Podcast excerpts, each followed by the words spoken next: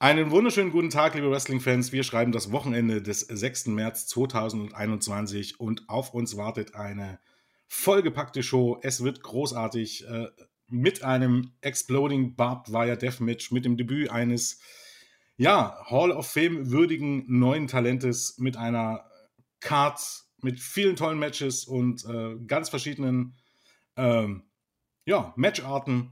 Und wir freuen uns darauf, mit euch auf diese Show zu blicken.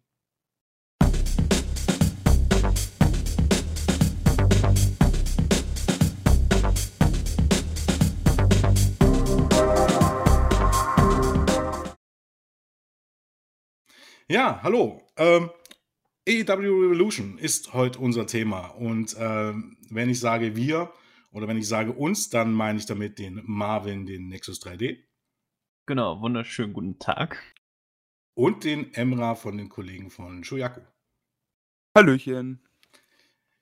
Ja, also ich bin gehypt. Ich weiß nicht, wie ihr es seht. Ähm, ich freue mich tierisch auf die Show. Ähm, aus mehrerlei Gesichtspunkten. Äh, ich mag den Autounfall, den potenziellen Autounfall im Main Event. Ich mag äh, die versprochenen Überraschungen. Ich mag die Spekulationen. Ich mag äh, so ziemlich fast alles, nicht alles, aber fast alles, äh, was uns versprochen wird auf der Karte. Und ich bin wahnsinnig gespannt auf die Show. Deshalb würde ich vielleicht zu Beginn mal ähm, euch fragen, wie es euch denn so geht.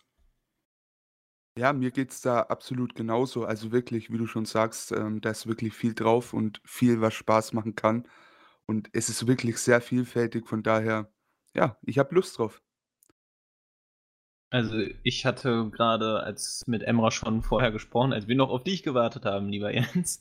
Und ähm, nee, genau. Und ich muss sagen, ich war seit langem, also ich bin seit langem nicht mehr so gehypt gewesen wie jetzt zu Revolution oder wie Paul White sagen würde, Evolution. Ähm, nee, ich habe aber äh, richtig, richtig Bock auf den Pay-Per-View und werde mir den hoffentlich doch irgendwie auch live zu Gemüte führen, wenn ich das äh, schlaftechnisch hinbekomme.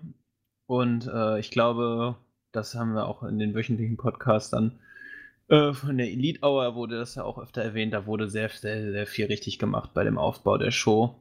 Und äh, die, alle Matches haben wirklich, wirklich großes Unterhaltungspotenzial.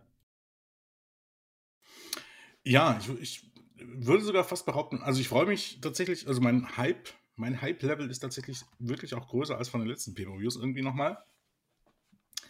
Was aber, glaube ich, auch vor allen Dingen damit zusammenhängt, äh, geht bestimmt den meisten so, dass viele unglaublich darauf gespannt sind, ähm, wer denn dieses oder dieser neue Wrestler, diese Neuverpflichtung mit dieser Hall of Fame würdigen Karriere ist. Ähm, da es kein Teil der offiziellen Matchcard ist, würde ich mal vorschlagen, wir spekulieren gleich mal hier äh, darüber. Ähm, Namen sind ja viele im Gespräch, äh, sehr viele sogar. Ähm, ja, also wenn ich, wenn ich jetzt von mir ausgehe, oder gehen wir erstmal durch, was gesagt wurde, ähm, ein Talent mit einer Hall of Fame würdigen Karriere, da kann man sich jetzt halt fragen, ist derjenige schon in der Hall of Fame? Oder ist das jemand, der noch nicht in der Hall of Fame ist? Ist es jemand, der noch nicht in der Hall of Fame ist, aber irgendwann dort landen wird? Oder ist es vielleicht jemand, der nicht in der Hall of Fame wird, äh, ist und äh, dort vielleicht auch nie landen wird, ganz einfach, weil er nie bei den ganz großen Promotions war? Ähm, natürlich wird viel spekuliert. Kurt Engel gehört, glaube ich, zu den Favoriten von vielen. Den würde ich Stand Samstag ähm, ausschließen, weil so billig irgendwie auf Twitter ein Video veröffentlichen ähm, und damit im Grunde die Überraschung vermeintlich kaputt machen, kann ich mir nicht vorstellen. Brock Lesnar wird gemunkelt. Ähm, ja, alles eine Frage des Geldes. Und ich könnte mir schon vorstellen, dass die Khans da die Schatulle öffnen, wenn Lesnar irgendwie da ähm, Interesse zeigt. Äh, Ronda Rousey habe ich von ein paar gehört, da würde ich aber fast ausschließen irgendwie. Ähm, weil Ronda Rousey ist jetzt nicht, nicht irgendwie, nicht nur vom Geld abhängig und eben halt, man hat ja auch gesehen, sie hat immer so ein bisschen ihre Probleme mit Wrestling-Fans an sich. Inwiefern da der Schritt von WWE zu AEW unbedingt der richtige ist, weiß ich jetzt nicht unbedingt. Deshalb glaube ich das irgendwie nicht. Christian ist ein Thema. Äh, natürlich CM Punk. Ähm, als vielleicht auf gewisse Art und Weise trotz Brock Lesnar der größte Name, den es da gibt. Ähm, Chris Hero. Ähm, ja, Namen kursieren viele. Ähm, Aber auch da möchte ich euch mal fragen, was glaubt ihr denn? Was ist euer Tipp? Und äh, ja, was, ist, was wäre euer Wunschkandidat? Ja, es ist schon sehr, sehr schwierig, ne? Also, es kann nicht wirklich alles Mögliche bedeuten. Die Hall of Famer würde ich jetzt auch, ähm, eher ausschließen. Also, die, die jetzt schon in der Hall of Fame sind, weil das hätte man wahrscheinlich explizit angesprochen und nicht Hall of Fame worthy gesagt, ne? Also ich finde es schwer. Ich finde es wirklich schwer, weil 'n CM Punk, vor allem über die letzten Tage, halte ich überhaupt nicht mehr für unrealistisch. Ähm, von daher es wäre mein Wunsch tatsächlich, aber ich glaube wirklich, es ist ein Chris Hero und damit habe ich persönlich auch kein Problem, weil wenn man sich mal anschaut, was der schon über die Jahre gemacht hat klar, sein Run bei NXT, vor allem der zweite, war, ja, minimal enttäuschend, aber halt trotz allem wirklich The Wrestling Genius, ne? Sagt man nicht umsonst, äh, schlauer Typ im Ring. Unglaublicher Wrestler, wirklich richtig, richtig gut. Vielleicht hat er die Zeit genutzt, sich wieder in Form zu bringen, seine kleine Wampe wegzutrainieren, wäre auch sehr schön zu sehen. Und dann, äh, wäre das auch 'ne geile Verpflichtung für AEW tatsächlich. Vor allem mit, äh, Fehden gegen Kingston zum Beispiel, die jetzt, äh, die ganze Wrestling-Welt schon seit seit mehreren Jahren nur noch am Worken sind. Ähm, ja, hätte ich wirklich unnormal Bock drauf, aber Wunsch wäre Punk. Ja, also ich also ich finde es auch mega schwierig. Ich liebe so Spekulationen und das ist halt ist ja auch letztlich irgendwie so der klassisch klassischste Bait, den man ja irgendwie im Wrestling-Business auch haben kann und diese Spekulation, das war schon schlau gemacht. Ich meine, das ist natürlich die Frage, Hall of Fame würdig? Ist ist ja auch immer eine Definitionssache. Bedeutet das im Sinne halt wirklich einer Wrestling-Karriere, losgelöst von den Hall of Fame-Vorstellungen, die wir halt durch WWE und so weiter haben?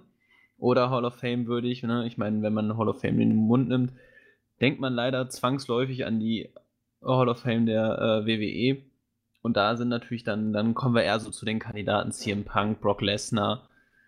Ähm, und, äh aber vielleicht ist ja wirklich wird da auch, weil Wrestling eben bei AEW groß geschrieben wird, geht es dann doch vielleicht auch eher um wirklich um die reine In-Ring-Leistung, die vielleicht eben, wie Jens ja auch schon gesagt hat, nicht honoriert worden ist. Vielleicht in den letzten Jahren, da käme dann eben Chris Hero in den Sinn. Ich glaube, was ihr auch so sagt, könnte es die realistischste Option sein. Ich glaube, ich selber wäre dann trotzdem, glaube ich, wenn ich ehrlich bin, ein bisschen enttäuscht, auch wenn es mir leid tut, weil ich ein großer Fan von Chris Hero bin. Aber so die Art und Weise, dass dann eben Big Show bzw. Paul White ähm, dann äh, die Ankündigung gemacht hat, passt für mich einfach nicht so in diesen Kontext.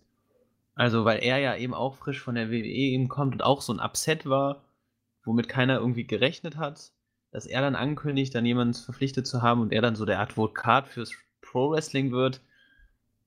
Weiß ich nicht. Der, dafür ist er mir zu sehr Entertainer und äh, WWE und WCW behaftet. Aber es ist auch ein bisschen jetzt nur so Gedankenspielerei. Am meisten würde ich mich über Punk freuen, wie es, glaube ich, vielen geht. Aber wrestlerisch wäre ich natürlich auch mit Hero vollkommen zufrieden, also so ist nicht. Aber sonst würde mir auch keiner einfallen. Also so ein bisschen vielleicht New Japan, aber wie Jens auch schon, glaube ich, mal gesagt, beziehungsweise im Forum auch geschrieben hat oder vielleicht auch nur mir gesagt hat, ähm, ne, die meisten New Japan Wrestler stehen halt unter Vertrag bei New Japan und das würde nicht viel Sinn ergeben, weil man ja explizit erwähnte, dass man den Wrestler für mehrere Jahre verpflichtet hat. Deswegen ist es halt wirklich Spekulationssache. Aber man muss schon abliefern. Das ist, glaube ich, dafür hat man jetzt, hat man es zu groß aufgebaut. Neben einer schon eh groß starken Matchcard, deswegen, das muss schon was krasses sein. Ja, ähm, also Hero wäre ich eigentlich, wäre ich eigentlich mit dabei. Ähm, bezüglich dem, was Imra gesagt hat, muss man halt auch noch dazu sagen, ähm, dass er außer Form ist, ist halt gar nicht so unbedingt der Fall. Er hat halt im Grunde eine Krankheit, die dafür sorgt, äh, ich weiß jetzt nicht mehr hundertprozentig, was es war, aber eine Stoffwechselkrankheit. Ich glaube, irgendwas mit der Schilddrüse kann ja, das sein? Ja, ich glaube, Schilddrüse war es, ne? Hm, genau. Ähm, die halt dafür sorgt, dass er zusetzt, aber in Form war der eigentlich immer. Also ich lehne mich, also das ist ja im Wrestling immer so eine Sache, ne?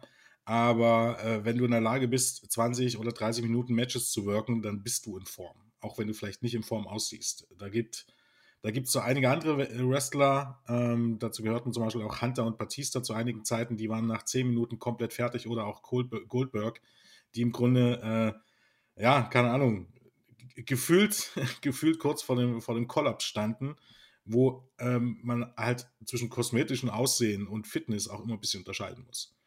Also ich glaube, dass das Hero nicht fit war, in dem eigentlichen Sinne, wie es eigentlich für Wrestling notwendig ist, war gar nicht so der Fall. Er sah nur nicht fit aus.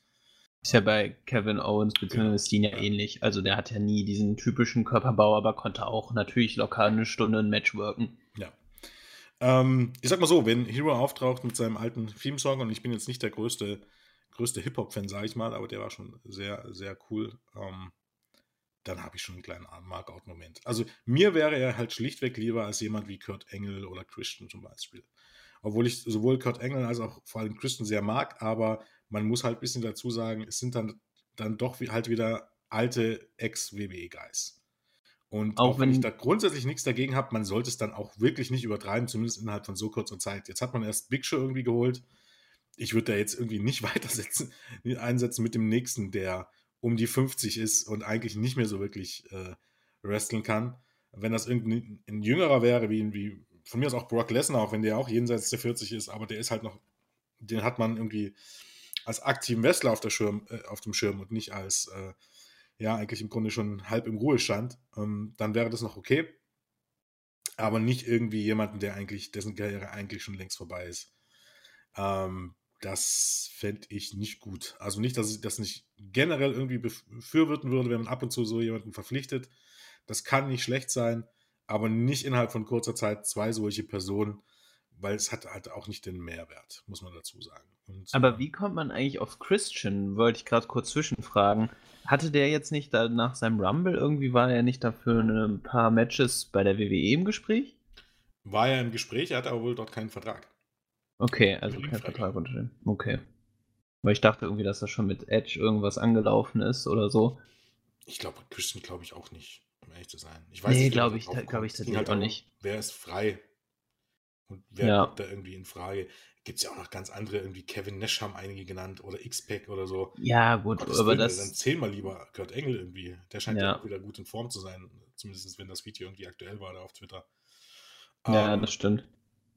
Aber ja, ich weiß nicht. Also Japaner, wie gesagt, ich glaube nicht dran, weil wenn es heißt, er hat einen Mehrjahresvertrag unterschrieben, ähm, widerspricht sich für mich halt, also kommt die Definition von Mehrjahresvertrag. Ich meine, muss man auch dazu sagen. Ist es ein Mehrjahresvertrag, der im Grunde vorsieht, dass er, äh, weil immer er in Japan nicht gebraucht wird, in den USA auftritt, na dann könnte ich mir das vorstellen. Ne? Und sie müssen ja Sonntag nicht da sein, weil eben halt auch darauf wiesen wurde, dass New Japan Shows hat aktuell und derjenige im Grunde gar nicht da sein kann. Nö, man kann im Sonntag genauso gut ein Video oder eine Videobotschaft einspielen und dann wäre das, was man für den Pay-Per-View angekündigt hat, trotzdem erfüllt. Das heißt, theoretisch kommt jeder New Japan Star also aufgrund dessen, also nur auf, auf, aufgrund der Tatsache, dass, dass äh, er nicht da sein kann, kämen die trotzdem in Frage. Ne, Okada, Ibushi ähm, und wer da alles genannt wurde. Ich glaube es aber halt einfach nicht. Ähm, abge ganz abgesehen von Hall of Fame würdigen Karriere, das steht außer Zweifel, glaube ich es halt einfach nicht. Ich glaube, das mit diesem Mehrjahresvertrag ähm, kann ich mir nicht vorstellen, um ehrlich zu sein wie das funktionieren sollte. Denn ja. die stehen eigentlich alle lange bei New Japan unter Vertrag. Und äh, auch wenn es eine Zusammenarbeit gibt, weiß nicht, die Formulierung, die, die kommt mir seltsam vor. Also das glaub, da glaube ich nicht dran. Und vor allem, es würde halt so Leute wie mich oder eigentlich fast im ganzen Shuyaku-Team einigen von euch wahrscheinlich wirklich gefallen, wenn da ein Japaner auftauchen würde. Aber wenn man es jetzt mal aus der Sicht von einem normalen westlichen Wrestling-Fan sieht, für den wird es wahrscheinlich eher ein Letdown, ne, im Vergleich zu eigentlich fast allem anderen, was du bekommen kannst. Und ob sich AEW das jetzt schon wieder ans Bein binden will, ich weiß es nicht. Also wäre vielleicht ähm, wirklich einfach gescheiter, sich da eher am westlichen Markt zu bedienen, um halt wirklich auch diese, ja, diese Voraussetzungen zu erfüllen, die viele Fans dann stellen. Ne? Aber ja, bleibt abzuwarten. Ist wirklich interessant und um nochmal auf Hero zurückzukommen, von der Krankheit wusste ich nicht. Ähm, ja, von daher nehme ich meine Worte doch gern wieder zurück, so ist es nicht. Aber ich hätte, trotz allem hätte ich gern wieder einen, einen alten, good-looking Hero. Wär, wäre schon cool. Also würde mir persönlich besser gefallen, aber wer bin ich, um solche Ansprüche zu stellen? Aber Hero wäre, glaube ich, dann tatsächlich, aber wenn du sagst, so, wir gehen so von dieser äh, westlichen Fangemeinde aus. Gut, das ist vielleicht dann auch mein doch mein Bild zu sehr WWE geprägt oder ähm, aber glaube ich dann auch kein, kein Upset, weil ich glaube, diejenigen, die Hero als solchen Hall of Fame würdigen Kandidaten feiern würden, würden tendenziell, glaube ich, auch nichts gegen einen japanischen Wrestler à la Kota Ibushi oder Suzuki sagen. Ibushi würde halt insofern Sinn ergeben, weil das natürlich quasi die Vollendung oder zumindest zur Vollendung führen könnte, die Story und Fehde und Verbundenheit mit Kenny Omega. Äh, das, das würde zumindest so, so Storyline-mäßig Sinn ergeben oder auch Spannung erzeugen, aber glaube ich auch eher nicht. Deswegen, ich glaube, man, man nimmt schon irgendwie jemanden, den man doch. Äh, ich habe tatsächlich auch John Cena gelesen, aber das glaube ich nicht. Ähm, aber ich glaube, es wird jemand sein, den man sonst hauptsächlich mit WWE verbindet, weil das ist einfach das globale Wrestling-Unternehmen, was jeder kennt und für die nötige Aufmerksamkeit auch in den Medien, in den amerikanischen Medien sorgen wird. Ne, aber wie, wie ihr auch gesagt habt, man muss halt ein bisschen aufpassen mit äh, dem Overkill an früheren WWEs. Das, wie gesagt, so immer auch mit Big Show, beziehungsweise Paul White, muss ich mir noch dran gewöhnen, äh, fand ich gut, war, war eine Überraschung, aber man soll jetzt auch nicht, man muss, man muss aufpassen, das, das wollte ich nur sagen. Ja, ähm, naja, ich, ich weiß halt nicht, bei AEW ist man halt auch durchaus ein bisschen auf der Trip, diese Hardcore-Fanbase zu bedienen. Also ich glaube, ähm, mehr negative Reaktionen gäbe es halt wirklich, wenn dort ein Kurt Engel auftauchen würde ähm, oder ein Christian auftauchen würde oder irgendjemand anderes, altes, ehemaliges WWE auftauchen würde, von WWE auftauchen würde, als wenn da ein Okada auftauchen würde. Ähm, das ist natürlich auch immer ein bisschen das Internet. Das ist jetzt nicht, das ist jetzt nicht immer die Meinungs- ähm, oder die größte Meinungsvielfalt auf dieser äh, lieben Welt. Aber ich kann mir schon durchaus vorstellen, dass, dass, ähm, ähm, ja, dass das gemeinhin der Tenor wahrscheinlich positiver wäre, wenn da irgendwie ein Okada auftauchen würde. Auch wenn das natürlich sicherlich für den Mainstream jetzt nicht der größte Name wäre und irgendwie Letdown wäre für, für die Leute, die sich nur deswegen den PPÖ gekauft haben. Aber deshalb bin ich auch gespannt, wie man das löst. Also irgendwas Großes muss man ja präsentieren. Und ich glaube tatsächlich, ähm, auch wenn es da natürlich auch wieder ähm, massiv Kritik geben wird, aber die größte, ähm, der größte Name wäre meiner Meinung nach für das, was AEW auch darstellen möchte, eben halt CM Punk. Ähm, ich weiß eben halt aber auch nur nicht, ob man das wirklich so aufgezogen hätte. Wenn das jetzt nicht ein kurzfristiger Deal ist, dann würde ich doch sowas noch ganz anderes aufziehen, um ehrlich zu sein. Viel, viel langfristiger. Mit irgendwelchen Videos äh, ankündigen beim PPU, ne? Und nicht so, so paar Tage vorher so irgendwie sowas in den Raum werfen. Dann, dann müsste es vielleicht ein kurzfristiger Deal sein. Und ich weiß nicht, ob so eine Verpflichtung von CM Punk so kurzfristig irgendwie zustande kommt. Keine Ahnung. Es bleibt auf jeden Fall spannend. Äh, also so, da, aber das ist eigentlich auch ein guter Punkt. Also es war wirklich sehr kurzfristig. Und da, genau das hatte ich ja auch eingangs gesagt.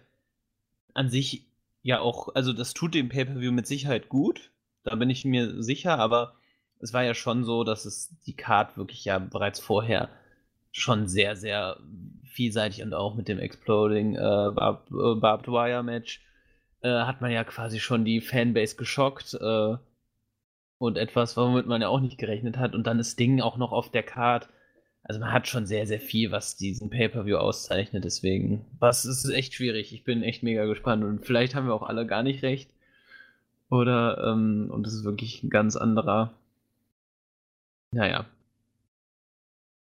Lassen wir uns überraschen. Und damit würde ich sagen, gehen wir dann doch mal in die Matchcard.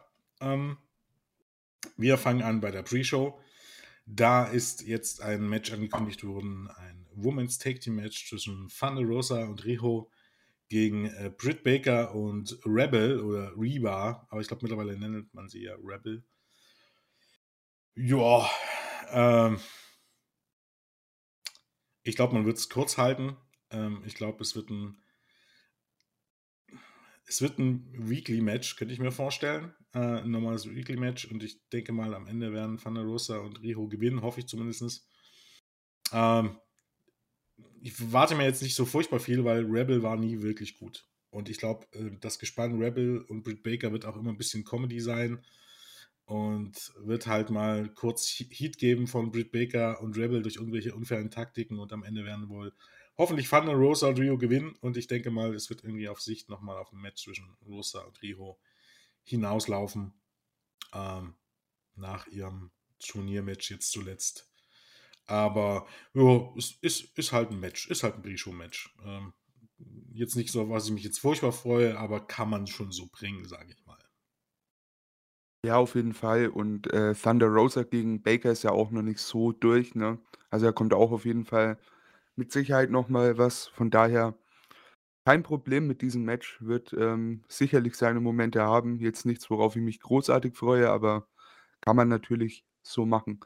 Ähm, was mir heute noch aufgefallen ist, äh, Serena Deep ist ja anscheinend verletzt und wurde operiert. Da hätte ich tatsächlich auf der Karte eher noch, äh, Rio gegen Deep um die NWA Women's Championship, äh ja, damit hätte ich auf jeden Fall gerechnet irgendwie, aber kann man ja natürlich nicht bringen. So hat man die 4 Frauen jetzt auf die Karte gebracht. Sind unter anderem mit der 3 größten Stars im Women's Roster, ne? Von daher coole Sache eigentlich. Ja, auf jeden Fall, aber ich glaube auch, dass es eher noch so 'n Comedy-Charakter hat, eben durch Britt Baker und Reba.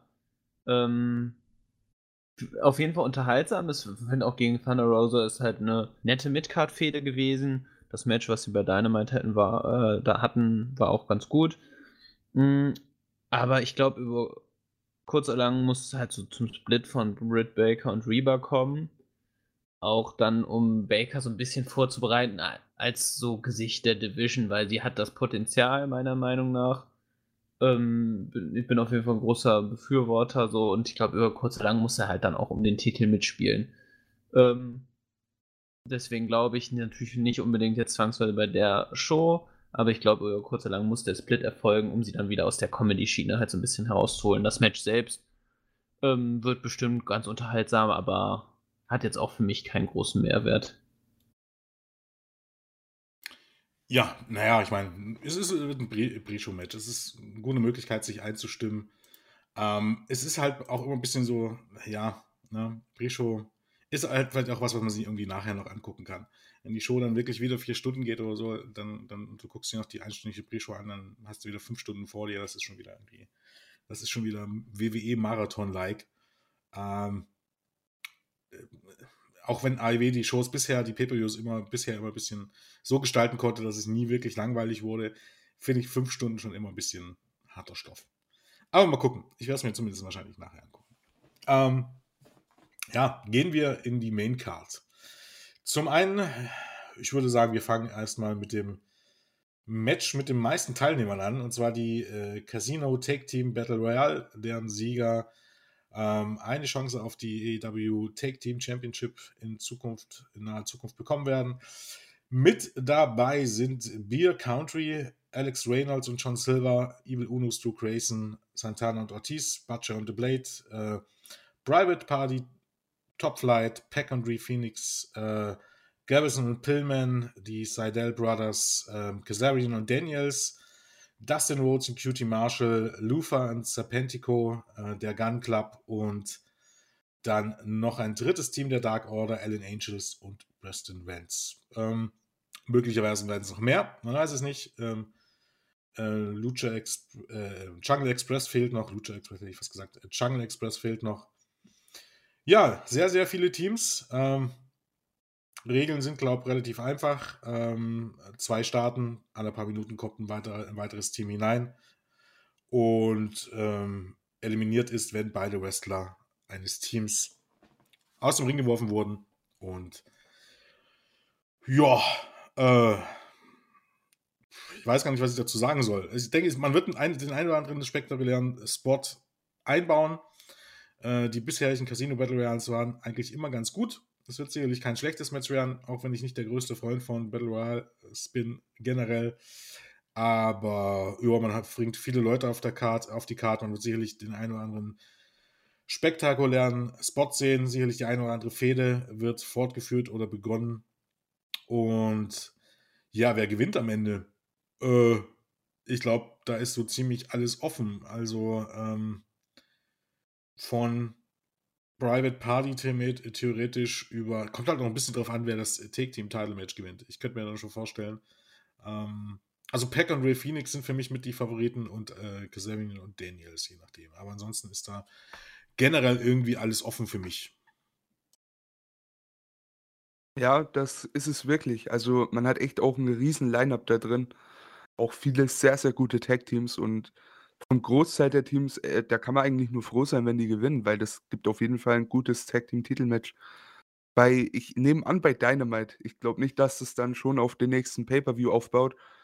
Äh, mein Tipp tatsächlich äh, für dieses Match äh, ist die Dark Order in Form von John Silver und Alex Reynolds, weil ich glaube, die ähm, bekommen jetzt so eine kleine Belohnung dafür, wie gut die einfach overgekommen sind und vor allem, was auch für 'n John Silver für eine krank gute Arbeit leistet über die letzten Monate. Also, wäre für mich auf jeden Fall ein schöner Erfolg für die beiden und dann, ähm, hoffentlich gegen die Young Bucks, nehme ich mal vorweg. Das wäre ganz für Dynamite, schöner Main Event, hätte was. Ja, es würde halt äh, war zu weit weg. Ähm das würde auf jeden Fall äh, der Dark Order im Allgemeinen auch gut tun. Also ich glaube, die haben sich jetzt natürlich auch wegen äh, der Tragödie um Brody Lee natürlich auch einen prominenten Platz in, in, im Fernsehen gesichert, aber sich auch wirklich dann ein eigenes Profil geschaffen, neues Profil. Ähm, und das ist wirklich sehr spannend zu sehen. Und ich glaube, äh, wie du sagst, es wäre schon eine gute und konsequente Belohnung, um auch das Momentum ein wenig zu nutzen. Äh, das Team hat sich wirklich etabliert. Deswegen äh, kann ich mir das auch vorstellen. Aber generell ist es ja bei AEW zum Glück immer so, und das ist ja auch ein kleines Privileg, was wir dann so als Fans haben, dass es doch vieles einfach auch nicht so vorhersehbar ist. Dass es auch wirklich drauf ankommt. Das also wird Sinn machen, äh, wenn, also derjenige, der gewinnt, das wird Sinn machen, so wollte ich sagen. Weil dann wird das, äh, werden wir sehen, ob das ein Übergangsmatch für die Bugs wird oder es vielleicht auch eine neue Fehde sein könnte. Ähm, ich bin auf jeden Fall gespannt. Ich gehe da jetzt auf jeden Fall mal mit Emra mit.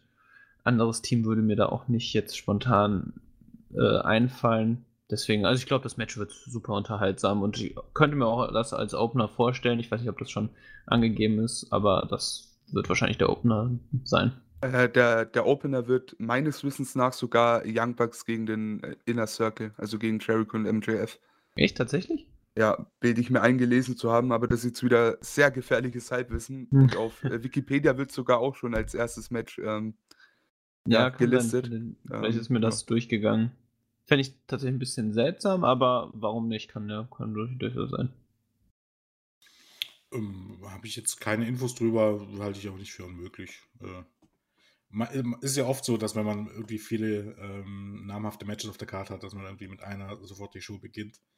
Ähm, deshalb halte ich es gar nicht irgendwie für unmöglich. Äh, why not, sage ich mal. ja, gut. Ähm, weiter geht's mit dem nächsten Match und das wäre dann eine Fehde, die gefühlt seit einem Jahr läuft und zwar ähm, Orange Cassidy und Chuck Taylor gegen Miro und Kip Sabian.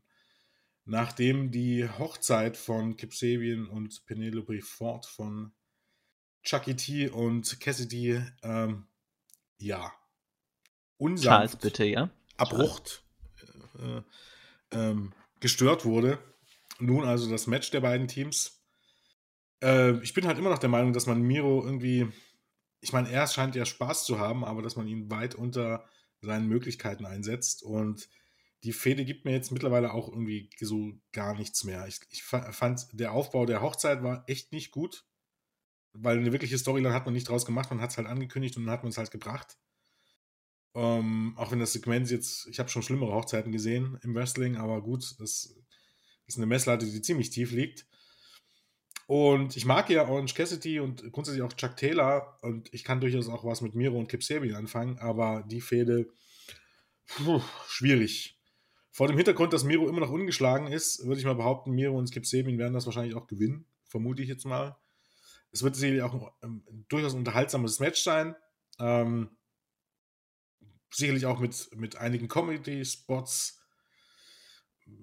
Es wird sicherlich ein, ein, ordentliches, ein gutes Match werden. Aber auch das ist jetzt noch nicht so das Match, auf das ich mich jetzt so riesig freue. Ganz einfach, weil mir die Fehde jetzt nicht so furchtbar viel gibt. Ähm, läuft unglaublich lange. Ähm, aber eben halt auch äh, schleift dabei auch unglaublich irgendwie im Sand. Ja, das ist es eben, ne? Ist halt wirklich schon sehr lange alles auf dem Plan. Jetzt natürlich auch das Ganze noch ein bisschen gestört durch die Verletzung von Trent, den ich vielleicht sogar lieber im Match gesehen hätte, aber, äh, das tut jetzt nichts zur Sache. Der Aufbau, das war absolut überhaupt nicht mein Fall. Also, von Anfang an mit, äh: „Hey, Orange Cassidy und Co. haben mein Spielzeug kaputt gemacht, jetzt erstmal auf Rachezug ziehen.“ Bis hin zur Hochzeit. Stimmt, die Hochzeit war nicht so schlecht wie viele andere, die wir bislang im Wrestling sehen mussten. Aber ja, ohnehin leider kein Aufhänger, der mich hookt, ne? Und von daher, es, also das Match gibt mir so an sich nicht viel. Wird sicherlich unterhaltsam, du hast vier fähige Worker da drin, keine Frage. Aber ja, gehypt bin ich auf das Match nicht. Äh, ich äh, schließe mich da auch dir an, Jens. Ich denke tatsächlich auch, dass Miro hier weiterhin, ähm, ungeschlagen bleibt. Ja, sollte sogar, würde ich sagen. Also, weil ich meine, Chuck Taylor und auch Orange Cassidy sind beide in einer doch misslichen Lage, weil eben Trent verletzt ist und auch noch mehrere Monate ausfällt. Das heißt, Taylor hat seinen Tag Team Partner erstmal nicht an der Seite. Ich glaube nicht, dass er jetzt über die Monate jetzt als Singles Wrestler durchstarten soll. Äh, und Orange Cassidy, ja, ist so ein bisschen seit der Fehde mit Jericho auch so auf, äh, auf Pause ge äh, gedrückt quasi, einfach auch, weil natürlich er, glaube ich, mit der Wrestler ist, der am meisten unter der Pandemie zu leiden hat, weil die Reaktionen fehlen schon massiv bei ihm. Ähm, er, ist, er ist immer trotzdem noch unglaublich unterhaltsam, aber ähm, also mir fehlt das persönlich total. Und die Wirkung in den Matches ist dann einfach, er, ne, er ist ja ein super Wrestler, deswegen er kann das dadurch ausgleichen. Aber ich glaube, man wartet einfach so ein bisschen, bis man doch halbwegs zur Normalität zurückkehren kann. Äh, deswegen wäre jetzt auch nur konsequenter, Miro und äh, Sabin da gewinnen zu lassen. Aber wie gesagt, die Fehde, nee, muss ich ganz ehrlich sagen, hat mich auch nie gekickt. Die Hochzeit war unterschwellig unterhaltsam, aber auch fand ich jetzt mit der Torte war alles so. Ja, hat nicht so wirklich auch diese Butler-Sache und Diener-Geschichte, da fand ich alles so ein bisschen eher so ein bisschen, oh, nee, so wirklich lustig war das jetzt auch nicht. Ähm, einfach nur so eine, so eine Übergangsfehde für alle Parteien irgendwie. Und ich hoffe einfach, dass Miro da doch irgendwie dann, also ich will kurz oder lang auch hier, äh, auch der Split dann vermutlich, damit er dann da auf eine Division dann irgendwie so ein bisschen hochsteigt. Ja, er braucht halt irgendwie ist halt ein bisschen schwierig. Das, Roster ist voll.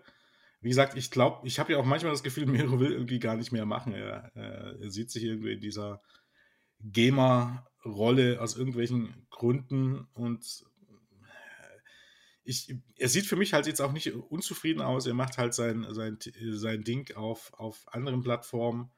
Ähm, sieht für mich halt ein bisschen danach aus, wenn das genau das wäre, was er machen würde, äh, machen will im Moment.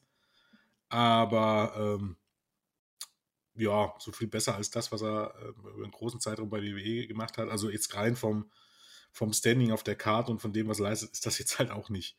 Und ich glaube, das Gimmick ist halt jetzt auch absolut nicht, nicht in der Form, äh, ist er da auch gut platziert, wo er jetzt gerade ist, um ehrlich zu sein. Also mit dem Gimmick sehe ich ihn jetzt auch nicht irgendwo in ein Main-Event gefilmt. Wenn, wenn es das ist, was er, was er gerne als Wrestler rüberbringen möchte, dann ist er aber auch in der, in der Midcard gut aufgehoben. Äh, dann muss er dann nicht irgendwie stärker gepusht werden. Und ansonsten, ja, ist halt eine Möglichkeit, die auf die Karte zu bringen. Macht auch Sinn, eben nach der langen Fehde. Aber ja, warten wir mal ab. Wie gesagt, ich glaube, es wird ein gutes Match und äh, schauen wir mal. Hätte man aber auch tatsächlich, finde ich, in der Pre-Show bringen können. Also so, ich glaube, es hätte den, also der Fehde und der, dem Match auch keinen Abbruch getan. Nö. Wäre vielleicht aber. für die Pre-Show sogar geeigneter gewesen, einfach weil es ein bisschen die größeren Namen sind. Genau, richtig, ja. Also, aber, na gut, ich, wollen wir jetzt mal den, den Frauen nicht Unrecht tun, aber ich hätte dann mhm. zum Beispiel lieber irgendwie noch ein, noch ein Match auf der Card gesehen mit Riho und Britt Baker und Van der genau. Rosa, genau. wo es irgendwie um die, keine Ahnung, um zukünftiges Titelmatch oder so geht. Also hätte genau. das irgendwie getauscht, wäre es okay gewesen. Ich hätte jetzt nicht unbedingt das Frauen-Taking-Match auf der Main-Card. Nee. nee, nee, eben, weil das halt dann doch auch eher so in so einem Comedy-Rahmen, beziehungsweise so ein bisschen um Rio auch wieder ja. dem AEW-Publikum wieder näher zu bringen, nachdem sie dann doch durch die Pandemie eben länger weg war. Aber ja, ist halt nur so. Aber ich glaube, es hätte vielleicht auch so ein bisschen einfach dem Standing der Frauen geholfen, die ist ja eh die Division ja immer doch noch so ein bisschen, doch noch so ein Knackpunkt der Liga leider ist. Mhm. Ähm, vielleicht dann doch auch für die Maincard ganz gut getan, wenn es dann eben doch auch noch ein zweites Frauenmatch auf der Maincard gegeben hätte. Ja. Okay, gehen wir weiter. Ähm, zu einem Match, auf das ich mich durchaus sehr freue. Äh, das Face of Revolution Six-Man Take, Team, äh, Entschuldigung, Six-Man Ladder Match äh, um eine zukünftige Chance auf die TNT Championship. Ähm, mit dabei sind Cody Rhodes, ähm, Penta L0M, Pentagon Jr., Scorpio Sky, Lance Archer, Max Caster und eine noch unbekannte Person, die wohl auch hier ihr Debüt feiern soll. Also zumindest so habe ich das rauslesen können aus den Kommentaren von Tony Khan dass das auch ein Neuling ist, allerdings nicht die Person, über die wir am Anfang des Podcasts gesprochen haben, äh, dieser, äh, äh, das Talent mit dieser Hall of Fame würdigen Karriere, das ist jemand anders, also tatsächlich eine zweite Person. Äh, ja, solche Matches sind eigentlich immer gut, sage ich mal. Und ich, man hat auch eine gute Mischung drin. Zwar, sicherlich könnte man jetzt fragen, warum da jetzt Lance Archer, warum ausgerechnet Ray Phoenix äh, da nicht mit äh, drin steht, sondern Lance Archer. Aber die Antwort darauf ist, glaube ich, relativ einfach, weil man einen Big Man braucht, der äh, erstens solche Matches kann und eben halt auch alle anderen dann auch äh, catchen kann. Und deshalb steht er da. Interessanterweise mit Penta Zero M und äh, Scorpio Sky stehen da zwei Leute drin, die äh, zuletzt verletzt waren. Die steigen halt mal eben mit im Leather Match ein. Finde ich auch eine interessante Entscheidung durchaus. Wär, wäre, also rein von der Logik her wäre das irgendwie nicht das, was ich so bucken würde, aber gut, Ne? Ähm, ist so. Ansonsten äh, erwarte ich hier ein spektakuläres Spotfest. Äh, 15, 20 Minuten eine Aktion nach dem anderen. Und um ehrlich zu sein, habe ich keine Ahnung, wer gewinnt. Solange wie ich auch nicht weiß, wer die sechste Person ist. Also Max Caster glaube ich irgendwie nicht. Cody wäre möglich. Pentagon wäre möglich. Scorpio wäre möglich. Archer wäre möglich. Max Caster ich glaube es nicht, es sei denn, man will ihn jetzt wirklich so lange wie, wie Bowens verletzt ist, irgendwie so einen kleinen, ja, Monster-Push will ich nicht sagen, aber wirklich einen größeren Push geben als Singles-Wrestler. Und die sechste Person, abhängig davon, wer das jetzt am Ende sein wird, ist natürlich immer möglich. Auch hier muss man ja dazu sagen, theoretisch auch hier könnte es ein Chris Hero sein. Ja, das wäre doch, das wäre doch eigentlich, eigentlich wäre das meiner Meinung nach perfekt, weil dann hast du mit den Erwartungen gespielt. Einerseits bei der großen Überraschung, dann hast du Chris Hero und alle werden sich freuen, die sich sowieso auf Hero gefreut hätten. Und die Spannung wäre gleichzeitig gestiegen bezüglich des Namens, der dann noch folgt. Ja. Ich glaube, das wäre Win-Win-Win-Win-Win-Situation. Oder du könntest es halt auch anders machen. das das fände ich halt ganz lustig, weil es einfach ein bisschen Trollen wäre. du, also, du präsentierst erst den Hall of Fame-würdigen Wrestler und sagst dort Kurt Engel oder, keine Ahnung, Christian oder und dann bringst du hier 10 Punk raus. Das, das hätte schon irgendwie was. Einfach nur so für for the lols, wie es so schön heißt. Oder mal hieß, ja. heißt ja heute, sagt ja heute niemand mehr. Ähm, das wäre so mein Ding, um ehrlich zu sein. ähm, aber ja, gut, warten wir es mal ab. Ich bin auf jeden Fall auch hier gespannt, wer das sein wird. Sowas catch natürlich immer. Ja, auf jeden Fall. Wieder also das ist na natürlich immer ein geiler Spot auf einer Karte, ne? So ein äh, To Be Announced, äh, Dude.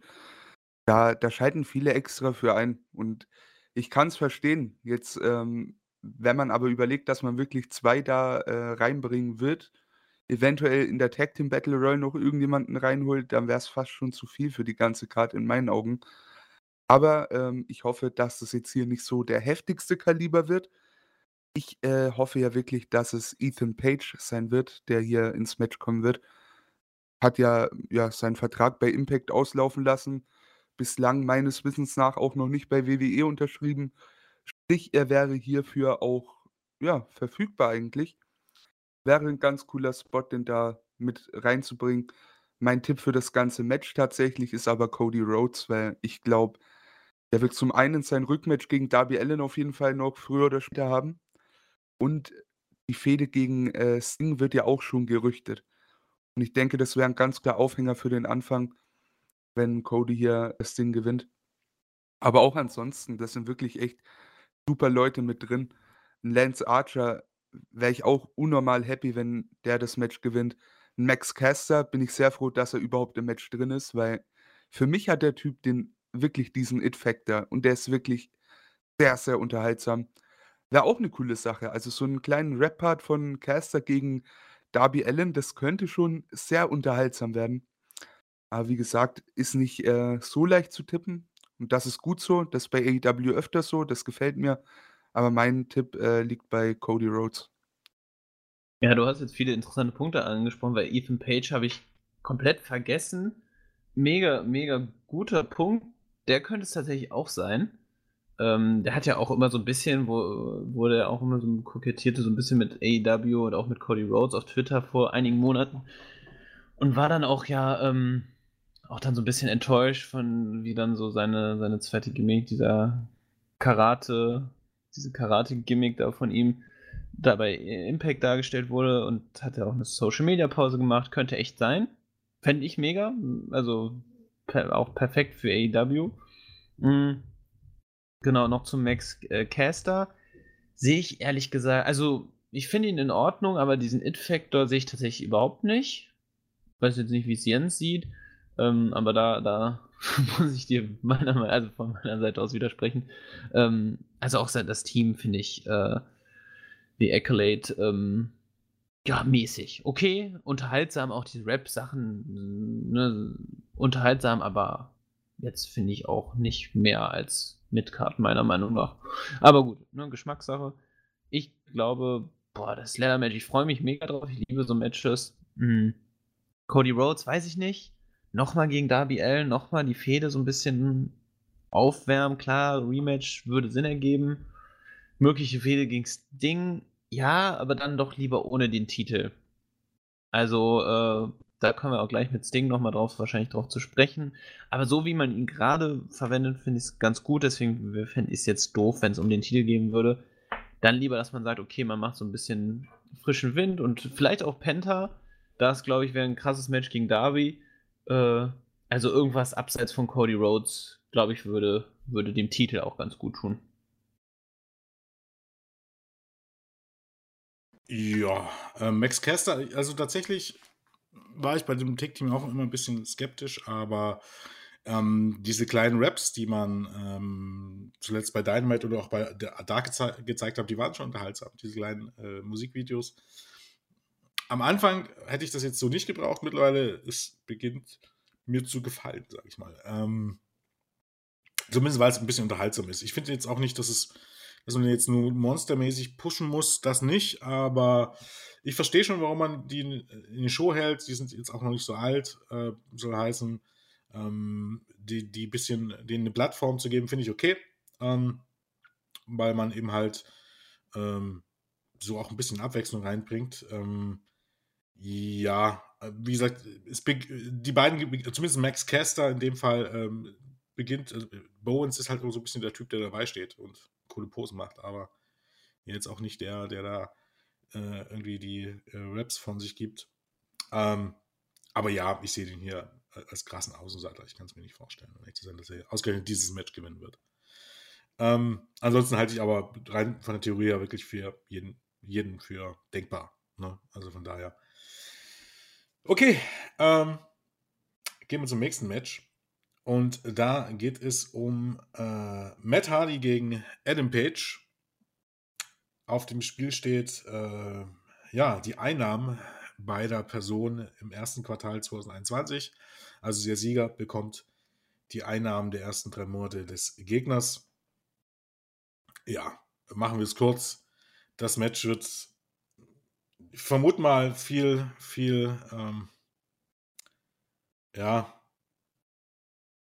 viel Geplänkel mit sich bringen. Matt Hardy ist jetzt auch nicht, nicht, nicht mehr nur als Pure Wrestler bekannt und ich denke und ich hoffe, am Ende wird Adam Page das Ding deutlich gewinnen und äh, dann sind wir vielleicht auch diese Fehde dann tatsächlich haben wir hinter uns gelassen. Ich gehe mal davon aus, dass äh, Private Party eingreifen wird. Ich gehe mal davon aus, dass die Dark Order mitmischen wird.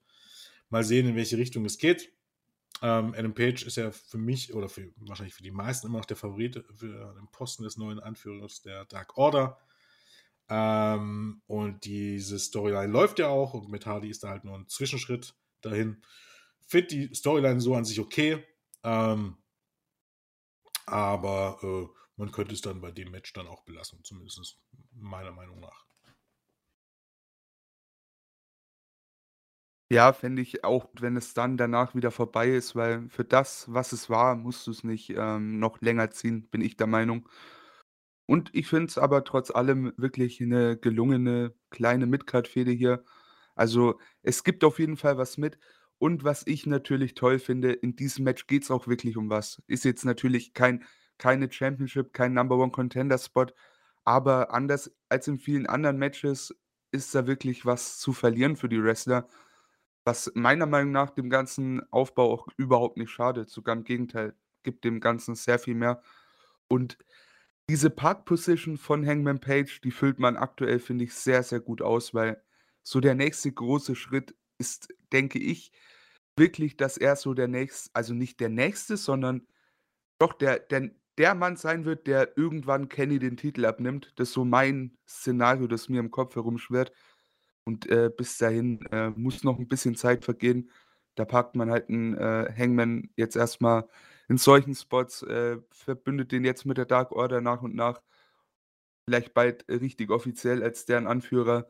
Und dann äh, früher oder später, ich schätze mal so Anfang nächsten Jahres, sehen wir den Mann dann auch wirklich äh, nochmal ums große Gold gegen Kenny. Auf jeden Fall sehr wünschenswert und da ist natürlich auch noch nicht alles auserzählt. Ne?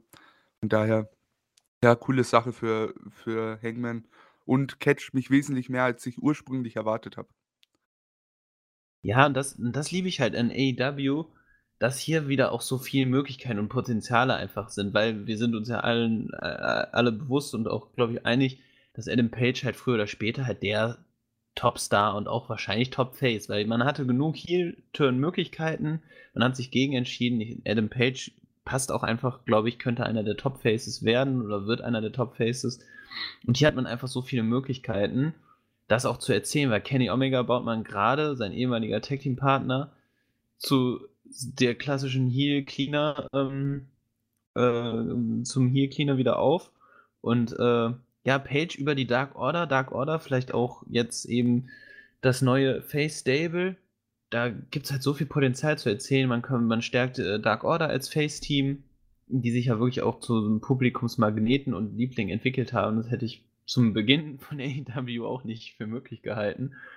Ähm, ja, und dann über die Gruppierung und dann das Page merkt, okay, ich muss doch nicht nur alleine sein und ich kann mich auch auf meine, äh, auf eine Gruppe verlassen und trotzdem mich persönlich weiterentwickeln. Da gibt es halt viele, viele Facetten und Möglichkeiten, das zu erzählen und dann gestärkt durch die wahre Liebe und Loyalität seiner Gruppe geht er gegen den eiskalten Kenny Omega, der sich mit Leuten umgibt, die nur Geld und reinen kalten Erfolg im Blick haben und Omega als Cleaner eben ohne Freunde und nur Business im Kopf. Das wird einfach eine runde und mega gute Geschichte. Da, also das als Möglichkeit. Da gibt es noch viele andere. Aber das, das mag ich einfach, die spekulieren und vorstellen. Und das ist letztlich auch das, was man in der Fehde gegen Matt Hardy gesehen hat. So kleine Facetten, Adam Page ist kein dummes Babyface, sondern eben auch ein schlaues, äh, äh, ein schlaues Face, äh, indem er halt dann den Vertrag ausgetauscht hat. Also so kleine Feinheiten. Und man weiß nicht, wie es mit Matt Hardy weitergeht. Private Party. Bleiben sie hier? Gehen sie die Richtung, die Matt Hardy für sie eingeschlagen hat. Viele Facetten, es macht einfach mega Spaß. Und das ist das, was das Match auch dann auszeichnen wird. Wrestlerisch wird das in Ordnung werden, aber kein Highlight. Aber trotzdem freue ich mich auf das Match und es ist einfach eine coole Geschichte. Vielleicht geht die auch noch weiter und eine ganz neue Facette, die man gar nicht bedacht, äh, bedenkt. So, ja. Ähm, ich bin ja halt auch der Meinung, dass, dass diese Storyline Adam Page und Kenny Omega, wenn man das so möchte, bei Weitem noch nicht mal wirklich gestartet ist. Ähm, Habe ich, glaube in früheren Podcasts schon erzählt. Ähm, wir setzen, oder viele setzen hier halt immer noch WWE-Maßstäbe in Sachen Storytelling an. Und diese Maßstäbe äh, sehe ich halt überhaupt gar nicht gegeben. Ja, die hatten im Zuge des Turniers ein Match gegeneinander. Die hatten aber niemals eine Storyline. Es gab nie eine Split-Storyline oder einen, Turn von, von dem einen gegen den anderen. Das gab es einfach nicht. Die beiden haben sich nach dem Titelverlust getrennt, weil Omega wieder sich als Singles-Wrestler gesehen hat und ja, Adam Page da außen vor blieb. Und das Turnier wollte es halt so, dass die beiden gegeneinander angetreten sind. Das ist also bestenfalls in der Geschichte der beiden ein Step aber die, die wirkliche Fehde der beiden haben wir überhaupt noch gar nicht gesehen. das wurde ja immer im Grunde so abgetan, als wenn da die Fehde zwischen Adam Page und Kenny Omega, die da so viel Potenzial hatte, so, so nebenbei behandelt wurde und so fallen gelassen wurde. Nee, die haben wir schlichtweg noch nicht gesehen, auch wenn ihr das vielleicht nicht verstanden habt. Haben wir nicht. Soll heißen, die wird es irgendwann mal geben, beziehungsweise läuft die, wenn man so möchte, immer noch. Die Storyline ist eben halt nur viel langfristig angelegt. Wann auch immer man möchte, dass wahrscheinlich, und ich gehe auch davon aus, dass Adam Page derjenige sein wird, der Omega den Titel abnimmt, oder vielleicht auch jetzt nicht diesen Run beendet, aber irgendwann. Also ich glaube, dass wenn Adam Page den Titel gewinnt, dann wird er den von Kenny Omega gewinnen. Ob das genau. am Ende von diesem Run sein wird oder am Ende vom nächsten Run, weiß ich nicht, keine Ahnung. Aber ich denke, ähm, dass das irgendwann passieren wird. Und wann das soweit sein wird, ob dieses Jahr irgendwann, ob nächstes Jahr, ob in zwei Jahren, weiß man nicht. Aber ich glaube, die Fehde halt dieser beiden, die haben wir noch nicht mal im Ansatz gesehen. Genau, ja. das ist halt der entscheidende Punkt. Also nur ganz kurz, ähm, weil du sagst halt, also da gab es noch keine Storyline, das ist halt der Punkt, dass die, die Storylines werden halt nicht ausgebreitet, indem man eine Geschichte erzählt, sondern indem man Charakterentwicklungen erzählt. Und die über die Charakterentwicklung, ja fast schon organisch hat man dann das Gefühl, werden äh, für die Fäden entwickelt. Und das, das ist so faszinierend. Aber Emra, du wolltest was sagen, sorry. Ja, genau. Ähm, ja, da hat man auf jeden Fall mit dem ganzen Tag Team Run und so weiter einfach einen soliden Grundstein für die kommende Fehde gelegt. Und das, finde ich, muss man äh, All Elite Wrestling ja auch sehr, sehr hoch anrechnen, weil die Company, die gibt es jetzt noch nicht mal zwei Jahre oder zumindest Dynamite noch nicht. Äh, Double or Nothing war ja schon fast in zwei Monaten, also fast zwei Jahre. Äh, demnach, du kannst, selbst wenn du das Match jetzt in, äh, erst in, ja, oder schon im, im Dezember dieses Jahr bringen würdest, wäre das auf jeden Fall genug, wo du darauf zurückblicken könntest. Wie hat das alles gestartet? Wo, wo haben die beiden sich getroffen. Und das macht es auch äh, irgendwann, wenn das wirklich das Big Money Match ist, was AEW so für die kommenden Jahre im Kopf hat, ist das ein sehr, sehr solider Grundstein, den die in wirklich kurzer Zeit äh, schon gestellt haben. Und äh, von daher wirklich äh, großartige Sache, finde ich. Also ich würde mal sagen, kurz zusammengefasst, dies, also jetzt nicht das generelle Storytelling. Es gibt halt einfach verschiedene Storylines in dem Fall. Aber in diesem Fall ist das Storytelling einfach viel mehr New Japan als WWE. Das bedeutet, das ist auf Jahre ausgelegt und auf rückwirkend betrachtet und nicht auf, äh, wir prügeln jetzt in, innerhalb von zwei Monaten irgendwas durch. Das macht AEW nicht, nicht mit allen Storylines, ne? aber mit einigen wichtigen tut man das schon. Und ähm, ja, hier sollte man eigentlich im Grunde durchaus noch ein bisschen mehr erwarten können. Okay, ähm, weiter geht's mit dem Debüt einer wahren Wrestling-Legende. Und zwar mit dem Street Fight zwischen äh, Brian Cage und Ricky Starks gegen Sting und Darby Allen. Ursprünglich angekündigt als äh, Cinematic Match oder angedacht als Cinematic Match, bin ich mir jetzt gar nicht mehr so sicher, ob das noch ein Cinematic Match wird nachdem Sting jetzt auch Bumps nimmt und wohl die volle Ringfreigabe bekommen hat, weiß ich nicht, ob das noch irgendwie aktuell ist. Also, ich habe es jetzt zwar irgendwo gelesen, dass es immer noch ein Cinematic Match sein soll, aber ob das jetzt wirklich noch der Fall ist, bin ich mir halt jetzt gar nicht mal so sicher. Weil ich glaube, im Street Fight, äh, Street Fight ist ja auch immer ein bisschen ähm, kann man ja ein bisschen übertünchen, auch, auch, auch, auch Schwächen übertünchen. Da braucht man nicht unbedingt ein, ein Cinematic-Match, sondern äh, äh, sich durch die Halle prügeln mit Faustschlägen und sich mit Kram bewerfen oder mit äh, Stühlen und äh, Tonnen und was man noch alles so hat, aufeinander einschlagen. Kann man auch ganz ohne irgendeinen Bump zu nehmen. Und ich glaube, das bekommt das Ding auch so hin. Ähm, und ansonsten, ich weiß halt nicht. Entweder verlieren, verlieren Sting und Darby Allen das Match, weil sie sich irgendwie in die Quere kommen. Das wäre für mich aber zu früh. Und ansonsten ist halt alles andere als ein Sieg von Sting und Darby Allen würde für mich irgendwie keinen Sinn machen. Also, nee, würde ich nicht verstehen. Also, wenn, wenn Cage und Starks gewinnen, dann kann ich mir das eigentlich nur vorstellen, weil sich Sting irgendwie und Darby Allen irgendwie in die Quere kommen. Wie auch immer, oder dass noch irgendjemand eingreift oder was auch immer. Ähm, ansonsten würde es für mich irgendwie keinen Sinn machen, irgendwie das Babyface-Team mit, mit der debü debütierenden Legende und mit dem amtierenden ähm, TNT-Champion hier verlieren zu lassen. Das wird zwar vielen nicht gefallen, aber so rein booking-technisch, wenn ich schon eine Legende booke ähm, und äh, sie an die Seite stelle von dem aktuellen Champion, um, um den ein bisschen auf ein neues, äh, nochmal ein bisschen Reputation zu geben, sage ich mal, dann lasse ich die nicht beim ersten Match verlieren. Egal wer der Gegner ist. Das wäre sonst ein bisschen TNE. Ja, sehe ich äh, vollkommen genauso. Also ich sehe da auch eher den, äh, den Sieg von Allen und Sting. Aber eine Kleinigkeit, die ich einfach mal anmerken möchte. Sting, ich bin mir nicht sicher, wie alt er wirklich ist, aber wow. Also das, was man bisher jetzt äh, in einem AEW-Ring von ihm gesehen hat, es war jetzt nicht die Welt, ne? Aber ich habe es mir sehr, sehr viel schlimmer vorgestellt. Und es sieht alles sehr, sehr viel geschmeidiger aus. Also Sting wirkt so im Vergleich zu seinem WWE-Run wirklich frisch. Also so von seiner ganzen, nicht nur die Darstellung, aber auch wie er sich im, im Ring so in diesen kleinen äh, Momenten verhält oder auch äh, wie er spricht. Es irgendwie, es, es gibt mir sehr viel, ja. Und er wirkt, er wirkt wirklich frisch, jung, nicht, nicht wirklich erschöpft, was man bei einem Wrestler in seinem Alter echt niemanden verübeln darf, ne? Und von daher, ey, also ich ich freue mich auf dieses Match und ich habe auch kein Problem, wenn es normal in 'nem Ring stattfindet oder halt eben daneben, was beim Street Fight natürlich normal ist, ne? Aber muss für mich kein Cinematic Match sein, weil das, was Sting bisher gezeigt hat jetzt ja, gibt mit Sicherheit auch 'n gutes Match vor Live-Publikum in der Arena her. Von daher, ich freue mich drauf, also wirklich. Und ich bin auch 'n riesiger Ricky Starks-Fan. Da freut's mich auch, dass der in 'nem Match gegen Sting stehen darf. Absolut großartig. Also, das gefällt mir bislang wirklich sehr gut. Oh, ich liebe Ricky Starks. Also, Ricky Starks auch zu eigentlich letztes dieses Jahr zu meinen absoluten Favoriten neben Eddie Kingston, äh, geworden. Äh, damals kennengelernt ich kenn kenne den noch gar nicht so lange. Ich glaube, vorletztes Jahr habe ich ihn mal tatsächlich durch Zufall in einem Interview auf Highspots gesehen. Da war er bei Ethan Page mit Alley Cat und Maxwell Jacob Friedman in einem Interview. Etiquette und äh, Friedman waren früher, glaube ich, liiert. Und äh, Stark ist halt ein Freund von denen gewesen und da habe ich ihn halt kennengelernt. Ich kannte ihn aus den Indie-Zeiten gar nicht. Ähm, und da, was du quasi zu Max Caster gesagt hast, sage ich halt zu Ricky Starks, weil Ricky Starks ist für mich der zukünftige Star. Hat, der hat wirklich alles, was meiner Meinung nach, was er braucht. Diese Ausstrahlung, wirklich kann er jedem was Wasser reichen. Wrestlerisch auch begeistert.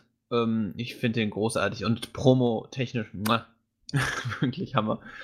Ähm, ja, zu dem Match, ich freue mich mega auf das Match, aber ich sehe das so die ganze Sache ums Ding irgendwie, pff, ich habe da, ich muss sagen, irgendwie noch nicht so eine richtige Meinung zu. Ich fand sein Debüt, fand ich super und da wurde auch so die äh, richtige Atmosphäre geschaffen.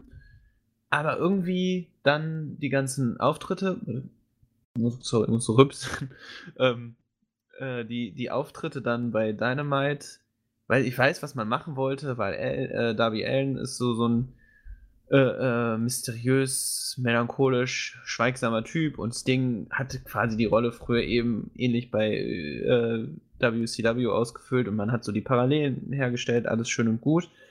Irgendwie war mir das dann aber doch zu regelmäßig dann über die Wochen verteilt.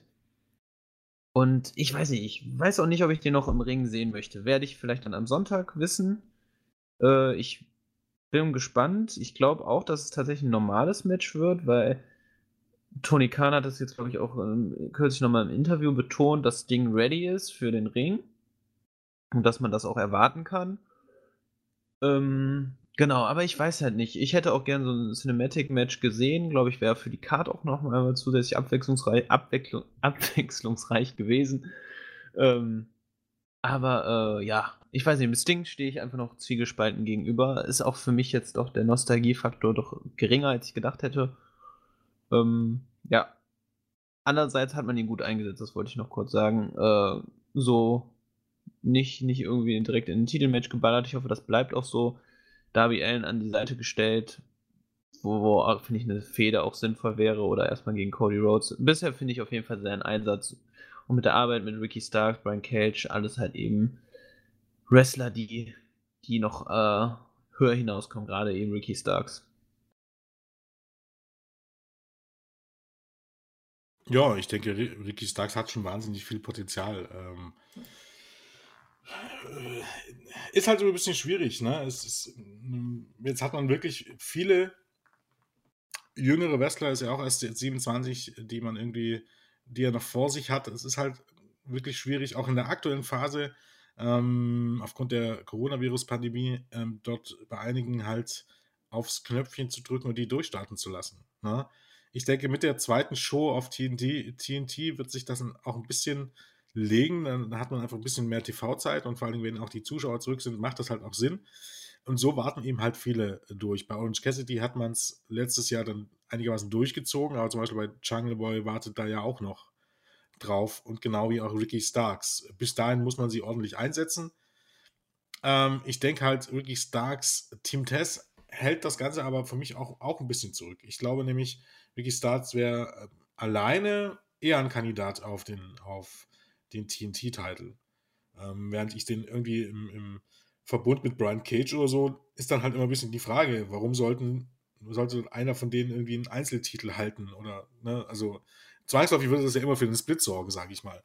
Ähm, aber gut, das ist wieder ein anderes Problem. Aber ich glaube, Ricky Starks, wenn es nicht komplett schief läuft, äh, sollte das schon ein bisschen in naher Zukunft nochmal ähm, ich sag mal so, wenn, wenn er noch ein bisschen Muskeln zulegt, ist es ja ohnehin so. Der sieht ja ohnehin schon ein bisschen aus wie, wie ein äh, Rock in Mini-Version. Wenn er noch ein bisschen Muskeln zulegt ähm, und ähm, noch ein bisschen mehr Erfahrung sagen, ich glaube, ein paar Jahren könnte das ein richtig großer werden und ich könnte mir auch durchaus vorstellen, dass dann WWE bei denen anklopfen wird. Auf jeden Fall. Also wer bei einem Ricky Starks nicht anklopfen will, irgendwann da ja, da verstehe ich so das, äh, alles Verständnis für, ne? Also, wie wir jetzt schon gesagt haben, der Typ, der hat enormes Potenzial und auch wie du sagst, in diesem in diesem Stable, da geht er neben Cage, ja, ni nicht unter, aber warum sollte man warum sollte man Starks eventuell einen Titelshot geben, wenn man Cage da hat, Ja. der auch schon gegen World Champions angetreten ist und so weiter. Da, ähm, ja, gehe ich auf jeden Fall voll mit. Aber eine Sache, ne? Ricky Starks ist für mich wie der gemalte Gegner für einen Darby Allin. Ja. Ich finde, das hat man in dieser ganzen Fehde noch vor äh, Sting bei AEW schon gesehen, mit diesen Segmenten, wo auch ein Ricky Starks als äh, Darby Allin verkleidet rauskam. Das passt schon sehr, sehr gut. Also, das sind wirklich so zwei, ja, Mann, die, äh, die sich gefunden haben. Also, da freue ich mich auf jeden Fall auf die Zukunft. Und das könnte auch so ein Dauerbrenner sein für Dynamite über die nächsten Jahre hinweg. Würde ich tatsächlich mitgehen. Glaube ich tatsächlich auch, dass die beiden durchaus ähm, auch auf Sicht eine, eine, eine lange, nein, eine Fehde ist immer ein bisschen schwierig, aber öfters mal aufeinandertreffen werden. Also es gibt halt so ein paar Leute, ne? Jungle Boy, MGF, Ricky ja. Starks, Darby Allen, ähm, wo man so sieht, wenn die, wenn, wenn dieses Roster auch lange zusammenbleibt, ne, dass sich da durchaus über die Jahre hinweg ein paar legendäre Programme entwickeln könnten. Und ähm, dass man da wirklich ein spannendes Roster zusammen hat mit jungen Leuten.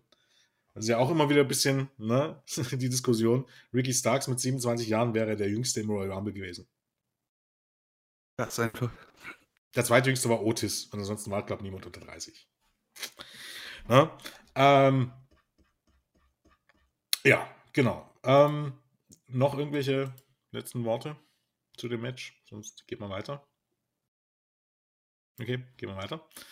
Ähm, ja, das nächste Match auf der Card ist dann tatsächlich schon das erste Titelmatch des Abends. Müsste ich überlegen, ja, TNT-Teil steht nicht auf dem Spiel. Das kann man vielleicht noch dazu sagen. Darby Allen wird dann am kommenden Mittwoch bei Dynamite sein, äh, seine TNT-Championship gegen den äh, Sieger des äh, Face of Revolution Ladder Matches verteidigen. Ja, und dann geht es weiter mit dem AEW Women's World Championship Match zwischen Hikaru Shida und äh, Ryo Mizunami. Äh, ja, Mizunami ähm, hat sich den Spot in den letzten Wochen äh, beim ähm, ja, Number One Contender Turnier verdient. Ähm, weiß nicht, inwiefern ihr die Shows gesehen habt oder nur Teile gesehen habt. Ähm, war durchaus, waren, waren wirklich ein paar, paar schöne Matches mit dabei. Nicht durchweg, ähm, nicht durchweg überzeugend, aber zu großen Teilen wirklich unterhaltsame Shows. Ich, das eine oder andere Match hätte ich mir dann auch eher bei Dynamite gewünscht, zugegebenermaßen. Ähm, Gerade von, von Misunami irgendwie nochmal, dass man sie ein bisschen besser vorstellt, als jetzt hier nur bei dem ähm, Finalmatch zuletzt. Und ja, es fehlt ein bisschen die Zuschauer. Ähm, Aber ansonsten, ja, für mich bedeutet, also für mich ist es ja auch ein bisschen Zeichen dahingehend, dass man Misunami dann irgendwie in Zukunft wahrscheinlich auch öfter bucken wird. Sonst hätte es jetzt nicht, würde es jetzt nicht so furchtbar viel Sinn machen. Also zumindest, dass sie jetzt eine Weile hier bleiben wird und mal ein paar Shows äh, wirken wird. Sie jetzt für zwei Matches nach in die USA zu holen, kann ich mir nicht vorstellen. Von daher finde ich das jetzt nicht so die allerschlechteste Wahl. Ne? Die Alternativen dazu, Aja Kong zum Beispiel, ist jetzt nicht, halt nicht mehr die jüngste. So viel kannst du mit der nicht mehr anfallen. Ähm, Yuka Sakazaki hätte ich halt gerne, auch gerne gesehen, hätte ich mir gut vorstellen können. Aber ich kann mit der Wahl jetzt schon gut leben. Ähm, und bin dann auch gespannt auf ähm, Sonntag auf das Match, denn ich würde hier zumindest, ich kenne jetzt nicht die Pläne zugegebenermaßen. Aber von dem Hintergrund, wenn es jetzt WWE ist, dann würde ich davon ausgehen, dass Rio das Match gewinnt.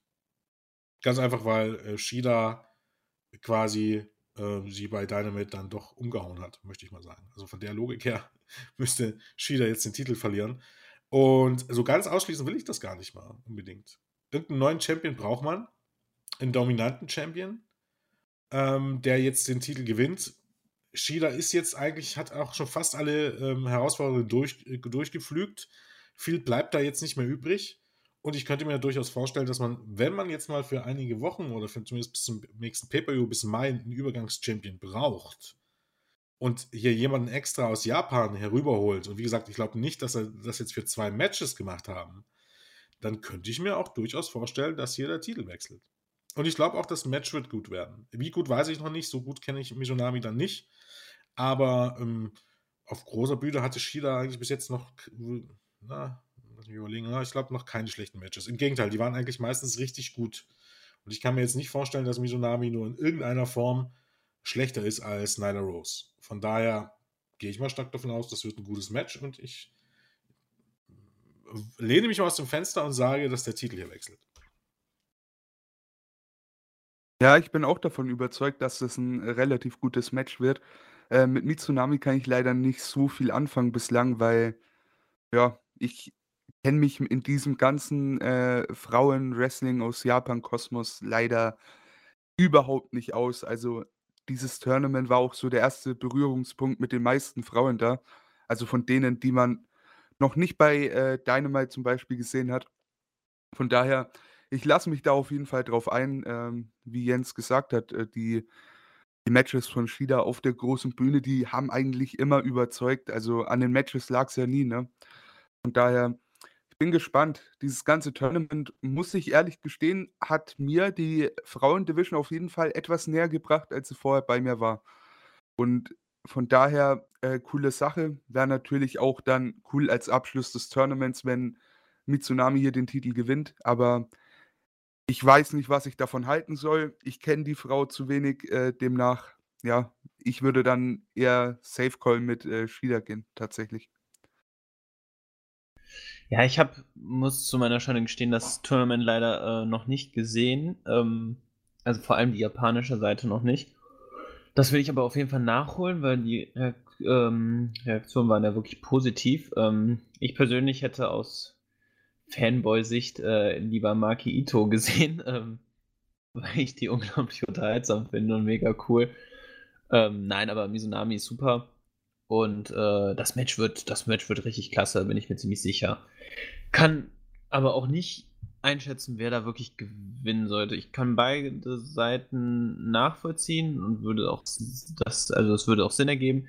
Ich finde, Shida hat in den letzten Wochen doch noch mal mehr auch an Profil gewonnen. Ich finde eh ihr, ihr Championship, äh, ihre, äh, oh Gott, heute ist echt, ich bin durch langsam.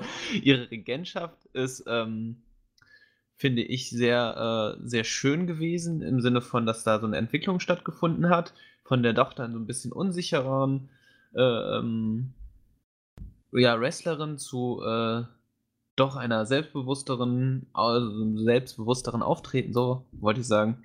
Also das hat mir ganz gut gefallen. Könnte ich mir vorstellen, dass das auch einfach weiter, weiter weitergeführt wird und noch ein bisschen ausgebaut wird. Aber ich freue mich einfach auf ein gutes Match und bin mit beiden Siegerinnen zufrieden. Ja, ist auf jeden Fall sehr, sehr interessant, muss man wirklich mal gesagt haben. Und ja, das ganze Tournament ein richtiger Schritt in die richtige Richtung für die Frauen-Division. so wenn ich mir das hätte ausmalen müssen, so komplett, wäre ich wahrscheinlich mit einem Rückmatch gegen Thunder Rosa gegangen. Hätte auch NRJ tatsächlich, wenn sie sich nicht verletzt hätte, echt für einen guten Sleeper in dem Match gehalten und wäre auch ein cooler Pay-per-view-Spot für sie gewesen. Aber ja, kann man leider nichts machen. Aber von daher, ja, ich bin gespannt und die Frauendivision, die braucht auf jeden Fall noch ein wenig. Demnach ähm, können wir hoffen, dass da, dass das eines der Breakout-Matches wird für die nächsten Wochen, Monate, ähm, auf, der, auf das viele zurückblicken werden.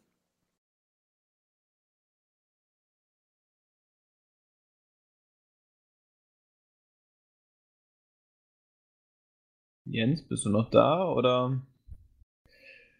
Äh, nee, äh, genau, dann mache ich jetzt einfach mal weiter. Ähm, zu dem Match habe ich selbst nichts zu sagen. Ähm, können wir einfach direkt weitergehen, wenn du nichts dagegen hast. Dann mache ich jetzt mal, übe ich mich mal in der Moderation. Vielleicht auch mal eine nette Abwechslung. Ich habe es bisher einmal gemacht. Äh, genau, dann kommen wir nämlich zum Semi-Main-Event gewissermaßen. AEW World Tag Team Championship. Die Young Bucks als Champions gegen die Inner Circle, Jericho und MJF.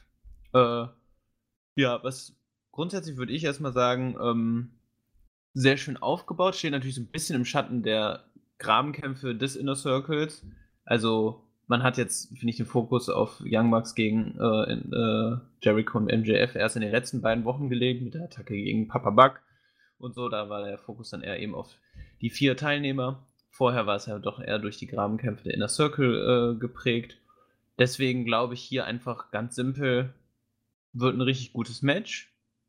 Eventuell legt man vielleicht den Fokus auf Spannung zwischen Jericho und MJF oder wartet damit noch ein bisschen und bringt halt dann jetzt äh, Sammy Guevara wieder zurück, der dann wirklich dann auch eindeutig in eine Fehde gegen Jericho und oder MJF geht.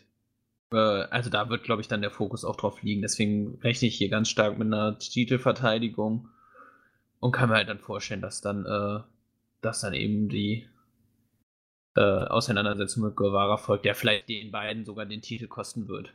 So ein bisschen als Rache eben, weil MJF ja auch seine Siege mehrfach verhindert hat. Da ist auf jeden Fall genug Potenzial, um eine gute Story zu erzählen. Ja, so, so ist es. Da ist wirklich enormes Potenzial dahinter. Am Anfang war ich ja ein bisschen skeptisch, als MJF und Jericho da zu den Number One Contendern wurden. Weil ich ich sah da diesen diesen großen Mehrwert nicht drin, aber mittlerweile muss ich echt sagen, äh, sehr, sehr cooler Aufbau, äh, zum Match hin. Es ist simpel, nichts, was wir noch nie gesehen haben, aber das muss es auch nicht sein. Und es erreicht ja genau das, was es erreichen möchte.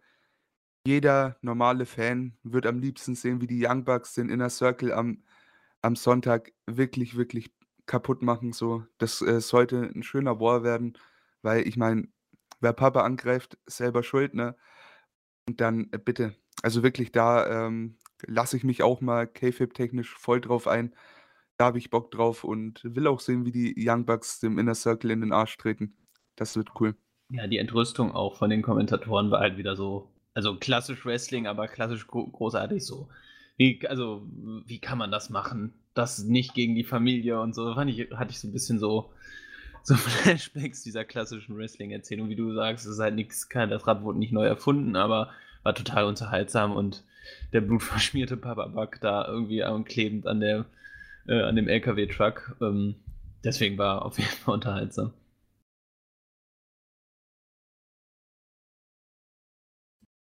Ich halte ja tatsächlich nicht mal einen Titelwechsel für so ausgeschlossen, um ehrlich zu sein. Ähm, Ganz einfach, so wie die Fehde jetzt aufgebaut ist. Also entweder wird es wirklich ein, so eine Hotshot-Fehde, die jetzt schnell vorbei ist. Wobei das Engel eben halt mit der Attacke auf Papa Buck ist halt schon ein bisschen der heftigere Natur. Und vor dem Hintergrund macht es für mich halt auch durchaus Sinn, hier einen Titelwechsel irgendwie zu bucken. Gibt es ja viele Möglichkeiten. Vielleicht, weil die Bugs jetzt irgendwie zu emotional sind und deshalb Fehler machen zum Beispiel. Weil so ein Run von MJF und Chris Jericho als Take Team Champions könnte ich mir schon sehr gut vorstellen, um ehrlich zu sein. Das hat schon sehr viel äh, Unterhaltungspotenzial. Und man könnte das mit Sammy Guevara auch durchaus noch ein bisschen rausziehen. Ähm, zugegebenermaßen, ich weiß nicht, ob der jetzt schon zurückkommen sollte. Ich weiß nicht, wie, viele Woche ist denn das jetzt? Hatten wir diese Woche das bei Impact das Number Contender Match? Ich verliere ein bisschen die Übersicht. Also er sollte mindestens auch, drei. Matches bei Impact bestreiten. Ich glaube, das wäre dann eigentlich theoretisch nächste Woche dann auch noch mindestens einmal. Das bedeutet mindestens es- drei Wochen. Also eigentlich wäre es zu früh. Dann ist halt die Ja. Frage, dann würde vielleicht sogar deine Theorie, dass sie doch den Titel gewinnen, Sinn ergeben. Weil dann könnte man es ein bisschen strecken. Ich hatte halt gedacht, vielleicht kostet er ihnen jetzt schon den Titel. Ähm, aber beides möglich. Ich meine, Young Bucks können ja immer, da gibt es ja immer noch mit den Good Brothers da irgendwie vielleicht auch eine Story, die, die man vielleicht dann erzählen wird. Also sind auch wieder, ne, kommen wir jetzt zur gleichen Erkenntnis wie bei jedem Match viele Erzählstränge, die da potenziell weitergeführt werden könnten.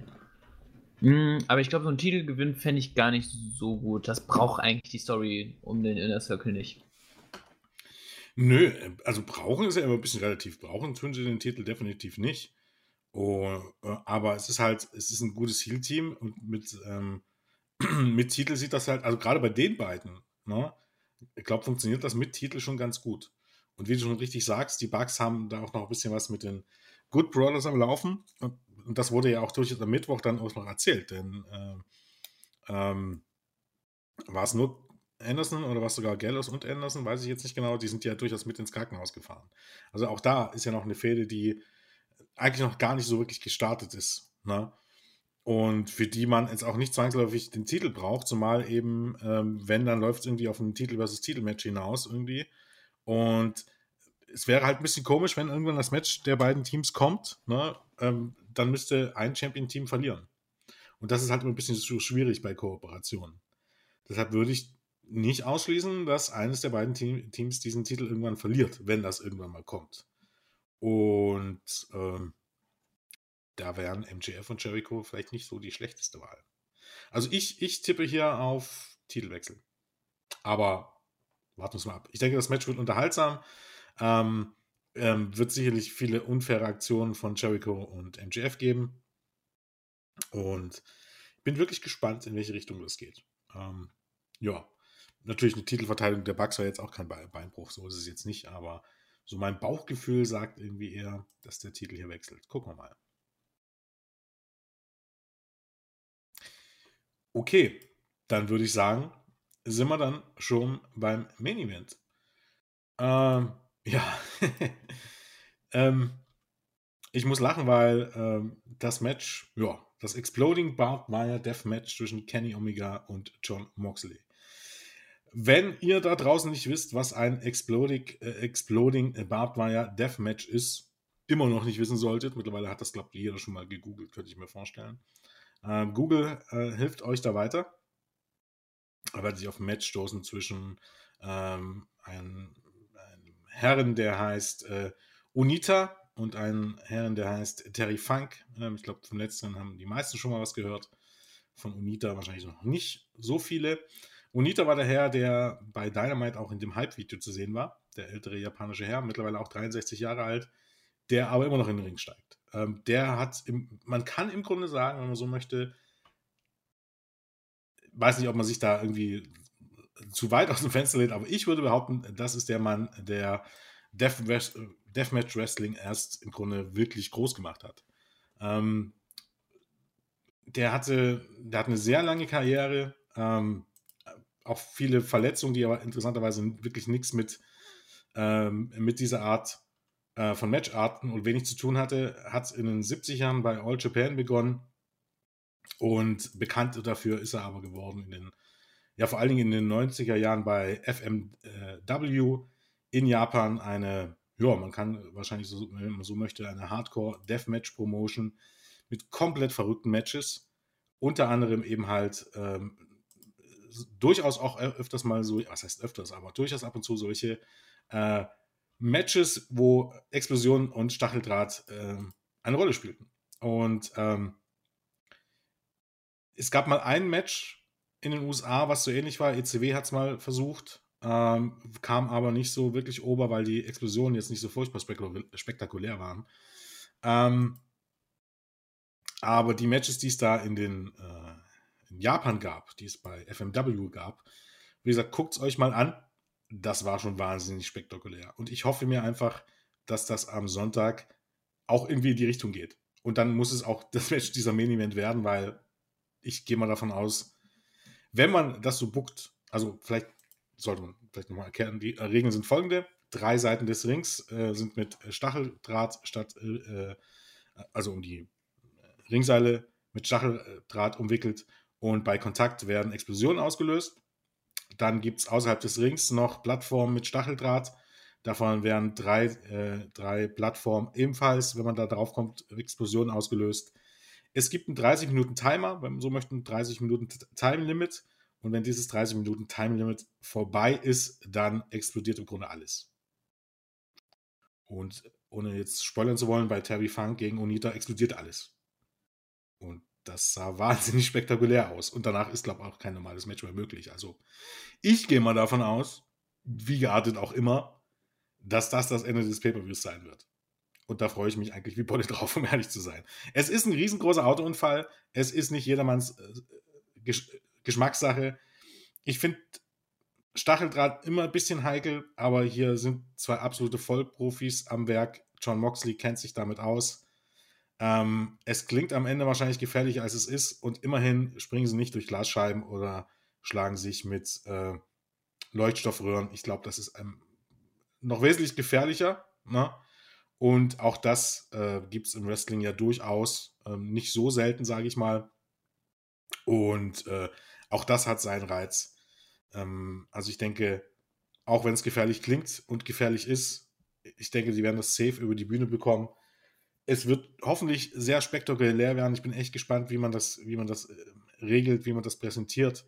Wenn man es richtig präsentiert, so wie früher in Japan, dann äh, wird das möglicherweise sogar ein Match, was man gesehen haben muss. Ja, wie du schon sagst, da, da hat man wirklich zwei Fachmänner hier, ne? Ein Moxley, eine Hardcore-Legende fast schon, ne? Und ein Omega, der, der weiß auch genau, was er macht. Und äh, auch der als äh, Riesenfan von japanischem Wrestling, der der wird es ja nicht einfach so mal kurz gesehen haben und aus dem Hut zaubern, ne? Also, die wissen, worauf sie sich einlassen, die wissen, was sie da machen. Das sind zwei unfassbar safe Worker, muss man auch einfach mal an der Stelle gesagt haben. Da wird nicht viel schieflaufen, da bin ich mir sicher. Ähm, das Ding ist nur, ich kann mit der Matchart selber persönlich noch absolut gar nichts anfangen, weil ich noch nie ein Explosive Barbed Wire Match, äh, Deathmatch gesehen habe. Und daher auch, ähm Vielen Dank für die Empfehlung. Werde ich mir auf jeden Fall noch in der Vorbereitung zum Pay-Per-View ähm, anschauen. Einfach googeln, einfach die Matchart googeln, kommst du sofort drauf. Ja, also da habe ich, äh, da habe ich halt wirklich Bock drauf. Und für mich hat es halt diesen Faktor, es ist was Neues, es ist was, was ich so noch nie gesehen habe. Und das gibt mir wirklich verdammt viel für dieses Match. Und auch einfach, dass diese ganze ja, Fehde, mal wieder, ne? Dieses Wort haben wir äh, heute ein bisschen gemieden teilweise. Diese Rivalität, die sich schon so lange zieht äh, zwischen Omega und Moxley, das gibt es ja schon so lange, seit es da, äh, AEW gibt, in dem Sinne, dass sie dann in so einem Match äh, ja, ihren Höhepunkt finden wird, eventuell. Wer weiß, vielleicht wird es weitergehen. Wenn der Ring dann oder generell alles in die Luft geht, dann wird es wahrscheinlich auch weitergehen, weil Moxley, ja, ich weiß nicht. Also der hat ja dann, äh, der gewinnt ja dann den Titel damit, ob es den nicht, ne? Es es wird interessant. Bin ich echt mal sehr, sehr gespannt drauf. Und, Ich ähm vermute, äh, Moxley wird eine ausgedehnte Pause machen. Ich weiß nicht, in welchem Monat jetzt Renee Young ist, aber ich könnte mir vorstellen, dass er sich dann erstmal um seine Familie kümmert. Ich weiß es nicht genau, aber wäre eine Theorie. Ja, auf jeden Fall auch sehr, sehr sinnvoll, ja. Stimmt auf jeden Fall. Ja, und er hat ja auch von äh, in der Promo davon gesprochen, dass das quasi ja Natürlich wird es nicht sein Karriereende sein, aber eben, wie gesagt, dann eine Pause einfach darstellen. Also er wird safe das Match verlieren, da bin ich mir auch ziemlich sicher. Ich bin wirklich, also wirklich, wirklich, wirklich mal gespannt. Und was, was für mich so sofort die Erklärung für diese ganze Ansetzung war, war irgendwie, ja, Full Gear 2019. Dieses extreme, extreme Match hat ja so ähm, gezogen, das Lights Out Match äh, zwischen Omega und Mox oder was heißt gezogen, einen riesen Bass generiert. Und da dachte ich mir, okay, die bringen das auf die Karte, um genau das damit zu erreichen. Und wenn das wirklich der Fall ist, dann, ja, ey, eigentlich schlau. Eigentlich wirklich, wirklich schlau, weil ich glaube jetzt nicht, dass die in Jacksonville auch irgendwie äh, mit einer heftigen Strafe davonkommen, aber ja, ich kann mir äh, vorstellen, dass das Internet nach auf jeden Fall wieder sehr, sehr nuts gehen wird. Da bin ich gespannt, wie, wie da generell so der Tenor dann nach dem Match sein wird. Es wird so oder so in aller Munde sein. Also das ist halt, ne, also es kann halt auch total schlecht werden, weil die Erwartungen jetzt so hoch sind, gerade im Hinblick auf die Vergangenheit. Aber selbst dann wird über das Match gesprochen werden. Also so, man hat damit die ne, goldrichtige Entscheidung getroffen. Ich hätte damit null gerechnet. Äh, ich hab, bin davon ausgegangen, dass man äh, was Besonderes noch, also eine zusätzliche äh, Stipulation da hinzufügt, aber damit hätte ich nicht gerechnet. Damit hat man schon Bass generiert und ähm, ja, ich bin mir auch ziemlich sicher, das Match wird, das wird einmalig. Also ich freue mich total darauf, weil es halt einfach, das hast du in der modernen Zeit einfach auch nicht mehr gesehen, sowas. Und das, das mag ich halt eben auch wiederum an AEW zusätzlich noch. Äh, es wird sich einfach was getraut. Auch im Kontext von AEW hätte man dieses Match nicht erwartet. Ähm, deswegen finde ich total cool, dass man das jetzt irgendwie zu sehen bekommt. Ähm, und wie, wie eben schon gesagt hat, also das würde Sinn ergeben, dass Moxley dann in eine Pause geht.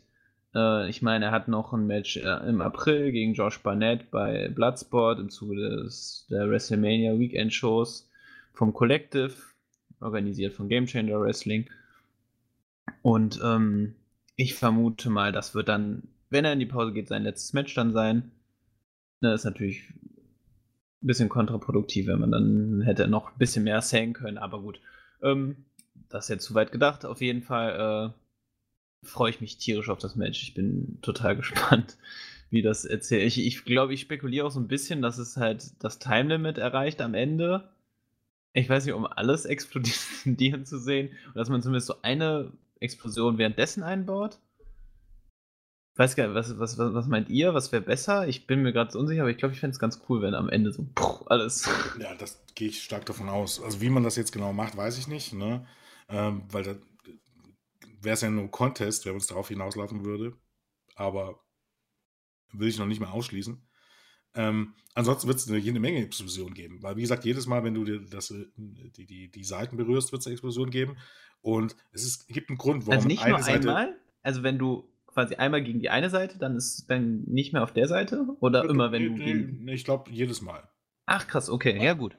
Ähm, okay. Und es gibt einen Grund, warum man auch eine Seite freilässt, ganz einfach, weil die Wrestler dann ohne Probleme raus können und dann hast du auch draußen die Plattform und da wird es nochmal eine jede Menge Explosionen geben. Also man baut, glaubt, diese Plattform außerhalb des Rings mit diesen, äh, äh, mit diesen Zündern nicht auf, um sie umgenutzt zu lassen. das wäre das ein bisschen blöd. ja. Ähm, aber das, das kann man halt natürlich auch echt cool aufräumen, weil, äh, auf, aufräumen, oh, jung, äh, aufbauen, weil ähm, das natürlich wahrscheinlich jetzt vor den anderen, bei den anderen Matches, äh, die ganzen Wrestler und Wrestlerinnen ähm, da wieder um den Ring herumstehen und dann natürlich zum Main Event, dann werden die Leute evakuiert und ähm, das, das, das kann man schon echt richtig groß aufziehen. Ich bin auch total gespannt, wie es dann irgendwie tatsächlich aussieht. Äh, ja, das also so viele Variablen. Ich, das meine ich halt, diese Spannung ist einfach wieder da. So, man freut sich einfach auf morgen und ja, Hammer. Also, also dafür ist halt, keine Ahnung, das hat halt, wo, wo sieht man sowas heutzutage noch? Bestenfalls CC, CZW und, äh, also ab, abseits von Japan, von Big Japan zum Beispiel und von, äh, von Freedoms, ähm, wo sieht man das noch? CZW, CZW und äh, Game Changer Wrestling ab und zu nochmal, aber eben halt wirklich nirgends auf dieser ganz großen Bühne. Und das Eben. ist halt auch für, bisschen, für mich ein bisschen das, was AEW ausmacht. Was viele andere auch kritisieren, ist, könnte man sagen, ja, man will irgendwie alle, alle bedienen, hat Comedy Wrestling und hat dies und das und jenes und hat Hardcore Wrestling, das ist nicht mehr zeitgemäß und buhuhuhu. Das ist alles ein bisschen relativ, ne? Selbst, selbst Blading und so weiter, das ist alles ein bisschen relativ. Ähm, es gibt ja Gründe, warum man das früher so gemacht hat. Also grundsätzlich, die meisten schweren Verletzungen passieren nicht bei solchen Matches. Ne? Ähm, natürlich, bei Deathmatches hast du halt manchmal tiefe Schnittwunden und da ist es auch schon zu ganz schlimmen Verletzungen gekommen. Aber wenn du mal siehst, wie viele Matches es da gibt und jetzt abgesehen davon, dass die Leute natürlich vernarbt sind und so weiter, was nicht so unbedingt schön ist, da gehe ich alles mit. Sowas muss ich auch nicht haben auf großer Bühne. Aber ab und zu so ein Match, das ist nicht, nicht grundsätzlich gefährlicher als irgendein Leather-Match. Auf gar keinen Fall. Und die meisten Verletzungen passieren sogar bei ganz herkömmlichen Bumps. Wenn du überlegst, die letzten Todesfälle, die es im Wrestling irgendwie gab, ne, ähm, das waren wirklich nur nach 15 Moves, sage ich mal, wo das passiert ist. Ähm, Das macht es jetzt nicht deutlich. Es sieht gefährlicher aus, es ist aber einfach nicht gefährlicher. Also natürlich ist es jetzt kein schöner Anblick, wenn irgendwie äh, irgendjemand Stacheldraht in der Haut hängen äh, hat. Das brauchen wir nicht drüber reden. Das ist auch nicht jedermanns Sache. Aber für mich ist halt diese Abwechslung, dass man im Grunde auch wirklich alles bietet und nicht bietet so, nicht so präsentiert, wie das jede andere Promotion macht. Also einfach kein 0815 Mist bietet. Sage ich jetzt einfach mal so. Na? Ne? Natürlich äh, kann man spektakuläre Sachen auch anders bieten. Das, natürlich versucht das auch WWE. Aber mir ist sowas zum Beispiel lieber, als wenn Brock Lesnar beim SummerSlam, welches Jahr war das, weiß ich nicht, einen Randy Orton auf die harte Tour blutig schlägt. Eine von den beiden Sachen ist wesentlich gefährlicher und wesentlich dümmer. Und auch wesentlich dümmer als zum Beispiel Bladen. Es gibt einen Grund, warum man, warum man im Grunde früher gebladet hat. Und warum AEW das stellenweise heute noch macht. Weil das die einfache und saubere Art ist, jemanden zum Bluten zu bringen. Und die ungefährlichere. Und das letzte Mal, dass bei WWE jemand geblutet hat, wo es geplante Spots war, waren, war das meistens so, das war auf die harte Tour. Und das ist unfassbar dumm. Ja, und äh, noch ein Punkt, wo du auch mit WWE meintest. Also, das ist tatsächlich, und vielleicht gerate ich jetzt auch wieder in Ungnade, weil ich dann nur ein bisschen dieses AEW gegen WWE so ein bisschen anfeuere. Aber was mich bei WWE am meisten gestört hat, eigentlich die letzten Jahre, weil es ja nicht so, dass sie sich um Überraschungen oder besondere Momente be nicht bemüht hätten. Aber da hat es dann doch eher so Effekthascherei-Charakter, meiner Meinung nach, weil diese Überraschung total schnell wieder abgeflaut ist. Zum Beispiel beim besten Beispiel Edge, als er beim Royal Rumble zurückgekehrt ist. Und ich mag gar nicht sagen, dass es auch teilweise an der Pandemie gelegen hat, weil dann die Zuschauer, aber das und das, dieses, das habe ich ganz oft bei mir einfach beobachtet. Man bei WWE fängt auf dem Hoch an, Rückkehr von Edge und flacht dann aber mein Interesse total schnell ab. Also auch das, ich äh, freue mich immer noch für Edge und sehe ihn auch gern, aber zum Beispiel das WrestleMania-Match habe ich gar gegen Randy Orton habe ich nicht geguckt. Äh, das Interesse ist einfach total schnell abgeflaut. Und hier bei AEW ist es halt anders. Überraschungseffekt, Interesse hoch und dann wird ein konstant hohes Niveau gehalten, weil diese Überraschungen halt eingeflochten werden in die Geschichten und Sinn ergeben und einfach gut, gut erzählt werden. Und das ist also so, wie gesagt, vielleicht möchte mich auch Emra kopfen, äh, köpfen, kopfen. Aber ähm, ich, das ist jetzt so, das würde ich jetzt so sagen. Nee, ich stimme dir da äh, voll zu, also zu 100 Prozent. Äh, was ich aber auch unbedingt erwähnen möchte, ne, es passt einfach bei AEW auch alles immer schön in die Story. So, bei so dumm es klingt, WWE hätte jetzt ein Pay-Per-View eingeführt, Explosive äh, Barbed Wire Deathmatch äh, Extravaganza 2021. Das wäre yearly gekommen und wir hätten immer auf der Card 2 Explosive Barbed Wire Deathmatches gehabt, wie Genau, mit Hell in a Cell, wie mit Money in the Bank, weiß der Geier. Genau. Das passt einfach alles nicht mehr so in diesen, in diesen natürlichen Fluss rein, sage ich mal. Wenn du da wirklich jedes Jahr aufs Neue, ja, da November haben wir Hell in a Cell, Dezember haben wir TLC. Wenn du dann so ein Match auf die WrestleMania-Card steckst, beispielsweise, wo ist der Reiz? Wisst ihr, was ich meine? Absolut. Also, ähm, ja, dieses, ähm, ja, direkt Gimmick-Pay-Per-View draus machen, das ist halt was, was AEW niemals machen darf. Und es funktioniert Stand jetzt auch wirklich unnormal gut und ist halt genau das, was ich so sehen will. So eine Stipulation, die soll in die Story passen. Soll gegebenenfalls überspitzt sein, weil ein Mox gegen Omega braucht kein Explosive äh, Barbed Wire Deathmatch, ne? Aber es passt einfach in die Story rein, gerade weil Kenny Omega jetzt wieder diesen, äh, diesen bösen äh, Charakter hat, mit diesem leicht sadistischen, ähm, warum denn dann nicht? Also so schon eher als, hey, jedes Jahr Double or Nothing, ein Casino-Ladder-Match-Beispiel. Brauche ich Ja, auch nicht. er spielt sich ja auch, und das ist ja auch, das ergibt ja auch gerade deswegen Sinn, ja, also ja fast schon sarkastisch als eben Heilsbringer für die Fans auf. Und das, das ist er ja dann gewissermaßen mit dieser Matchart, die er dann da auch präsentiert, weil das ist ja, das begeistert ja die Fanbase. Und das ist halt diese, dieses, dieses äh, Konträre an seinem Charakter. Und das, das macht halt dann so Spaß. Äh, deswegen, wie du, da stimme ich dir auch in allen Punkten zu. Also wenn wir jetzt hier so ein Gimmick-Pay-Per-View hätten, auch bei AEW, und dann sehen wir, keine Ahnung, Matt Hardy und Adam Page auch noch in so einem Barbed Wire äh, Exploding Deathmatch, dann wird es halt ganz schnell eben äh, an, an Wirkung verlieren. Ich glaube, unbewusst ist es tatsächlich auch ein bisschen so, dass ihr eigentlich was anspricht, was bei WWE ein großes Problem ist. Und zwar, dass man nichts mehr promotet. WWE ist eigentlich keine Promotion mehr, sondern einfach nur noch, nur noch eine Company, die jeden, jede Woche Content raushaut.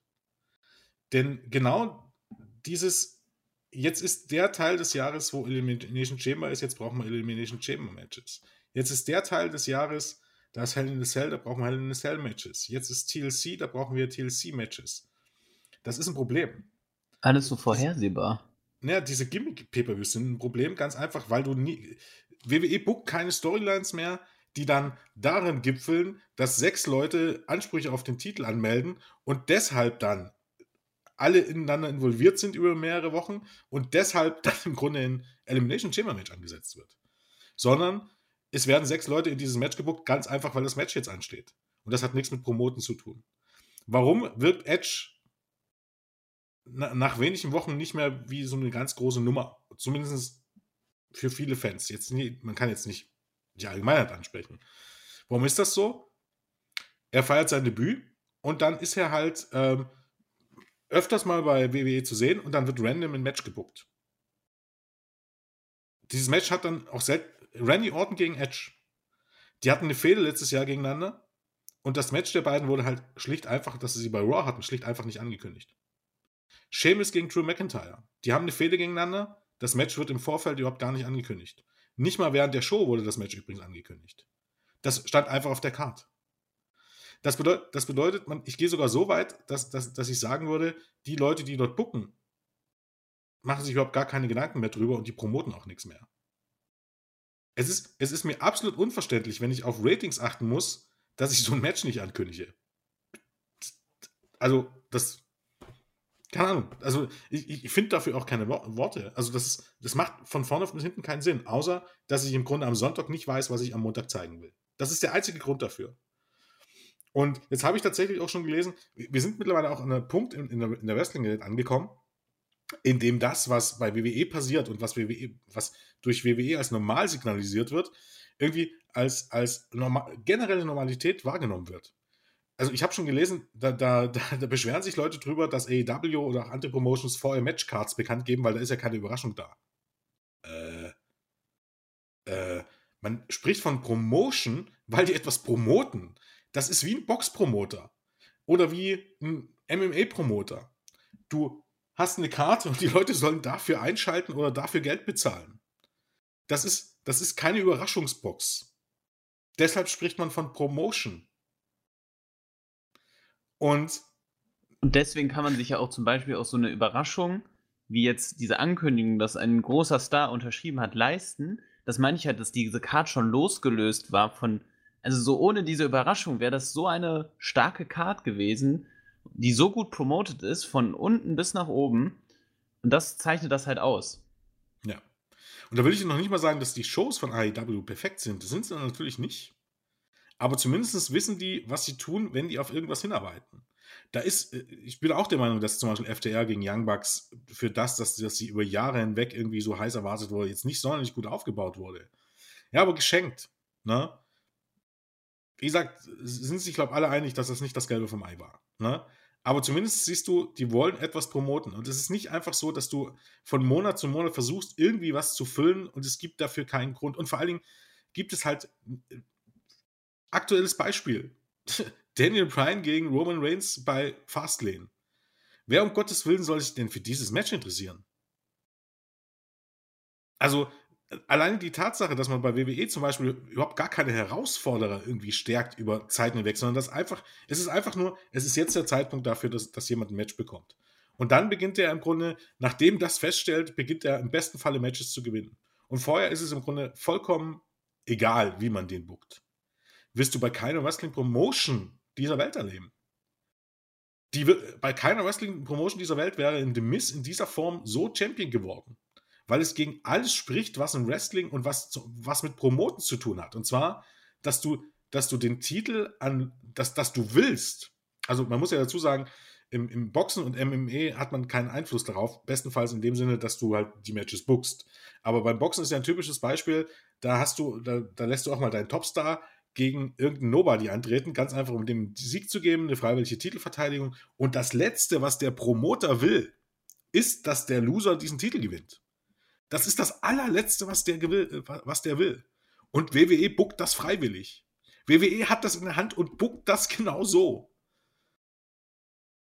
Aber gut, wir, wir schweifen ab und wir sprechen hier, glaube ich, von, von, generellen Problemen, die nichts mehr mit dem eigentlichen Paper zu tun haben. Da könnte man. Ja, gut, aber das gehört ja auch immer dazu. Ja. ähm, lange Rede, kurzer Sinn. Äh, wir haben hier einen gut gebuckten äh, und gut promoteten Pay-Per-View vor uns, der jede Menge Abwechslung bietet, der Storyline-Entwicklung bietet, der uns Überraschungen bieten wird, der ein Deathmatch hat, der ein Ladder-Match hat, der ein normales äh, Take-Team-Quatsch-Match äh, hat, wenn man so, so schon möchte, äh, der ein durchaus anständiges Frauenmatch auf der Karte hat, der im Grunde jetzt, der eine Battle Royale auf der Karte hat, der zumindest, also zumindest viele, nicht alle Facetten, aber viele Facetten jetzt erstmal abdeckt. Eigentlich theoretisch für jeden was dabei.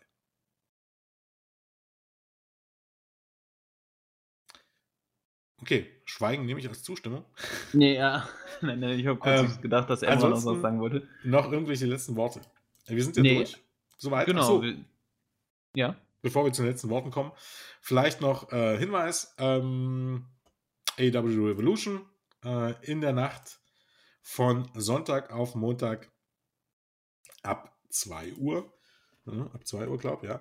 Ähm, genau. Zu schauen auf Fight TV. Ähm, 20 Dollar. Ich bin mir jetzt gar nicht sicher, aber ich glaube, ihr kommt besser, wenn ihr über Desktop bestellt. Oder, oder nee, ihr kommt besser, wenn ihr über äh, mobil bestellt. Desktop ist, glaube ich, teurer. Desktop Werf auf jeden Fall so 20 Dollar. Genau, Desktop Was, ist ich hab... 21 Dollar und wenn ihr es mobil bestellt, ist es nur 18. Äh, äh, nee, nee, Desktop ist es. Äh, es ist beides 20 Dollar, 19,99 Dollar. Wenn ihr aber über Desktop bestellt, kommt da irgendeine komische Gebühr dazu und ihr zahlt, glaube ich, über 20 Euro. Wenn ihr auf genau. Online bestellt, bezahlt ihr unter 18 Euro. Und äh, mobil, wenn man bestellt, bekommt man noch immer einen Dollar quasi geschenkt, ähm, den man dann genau.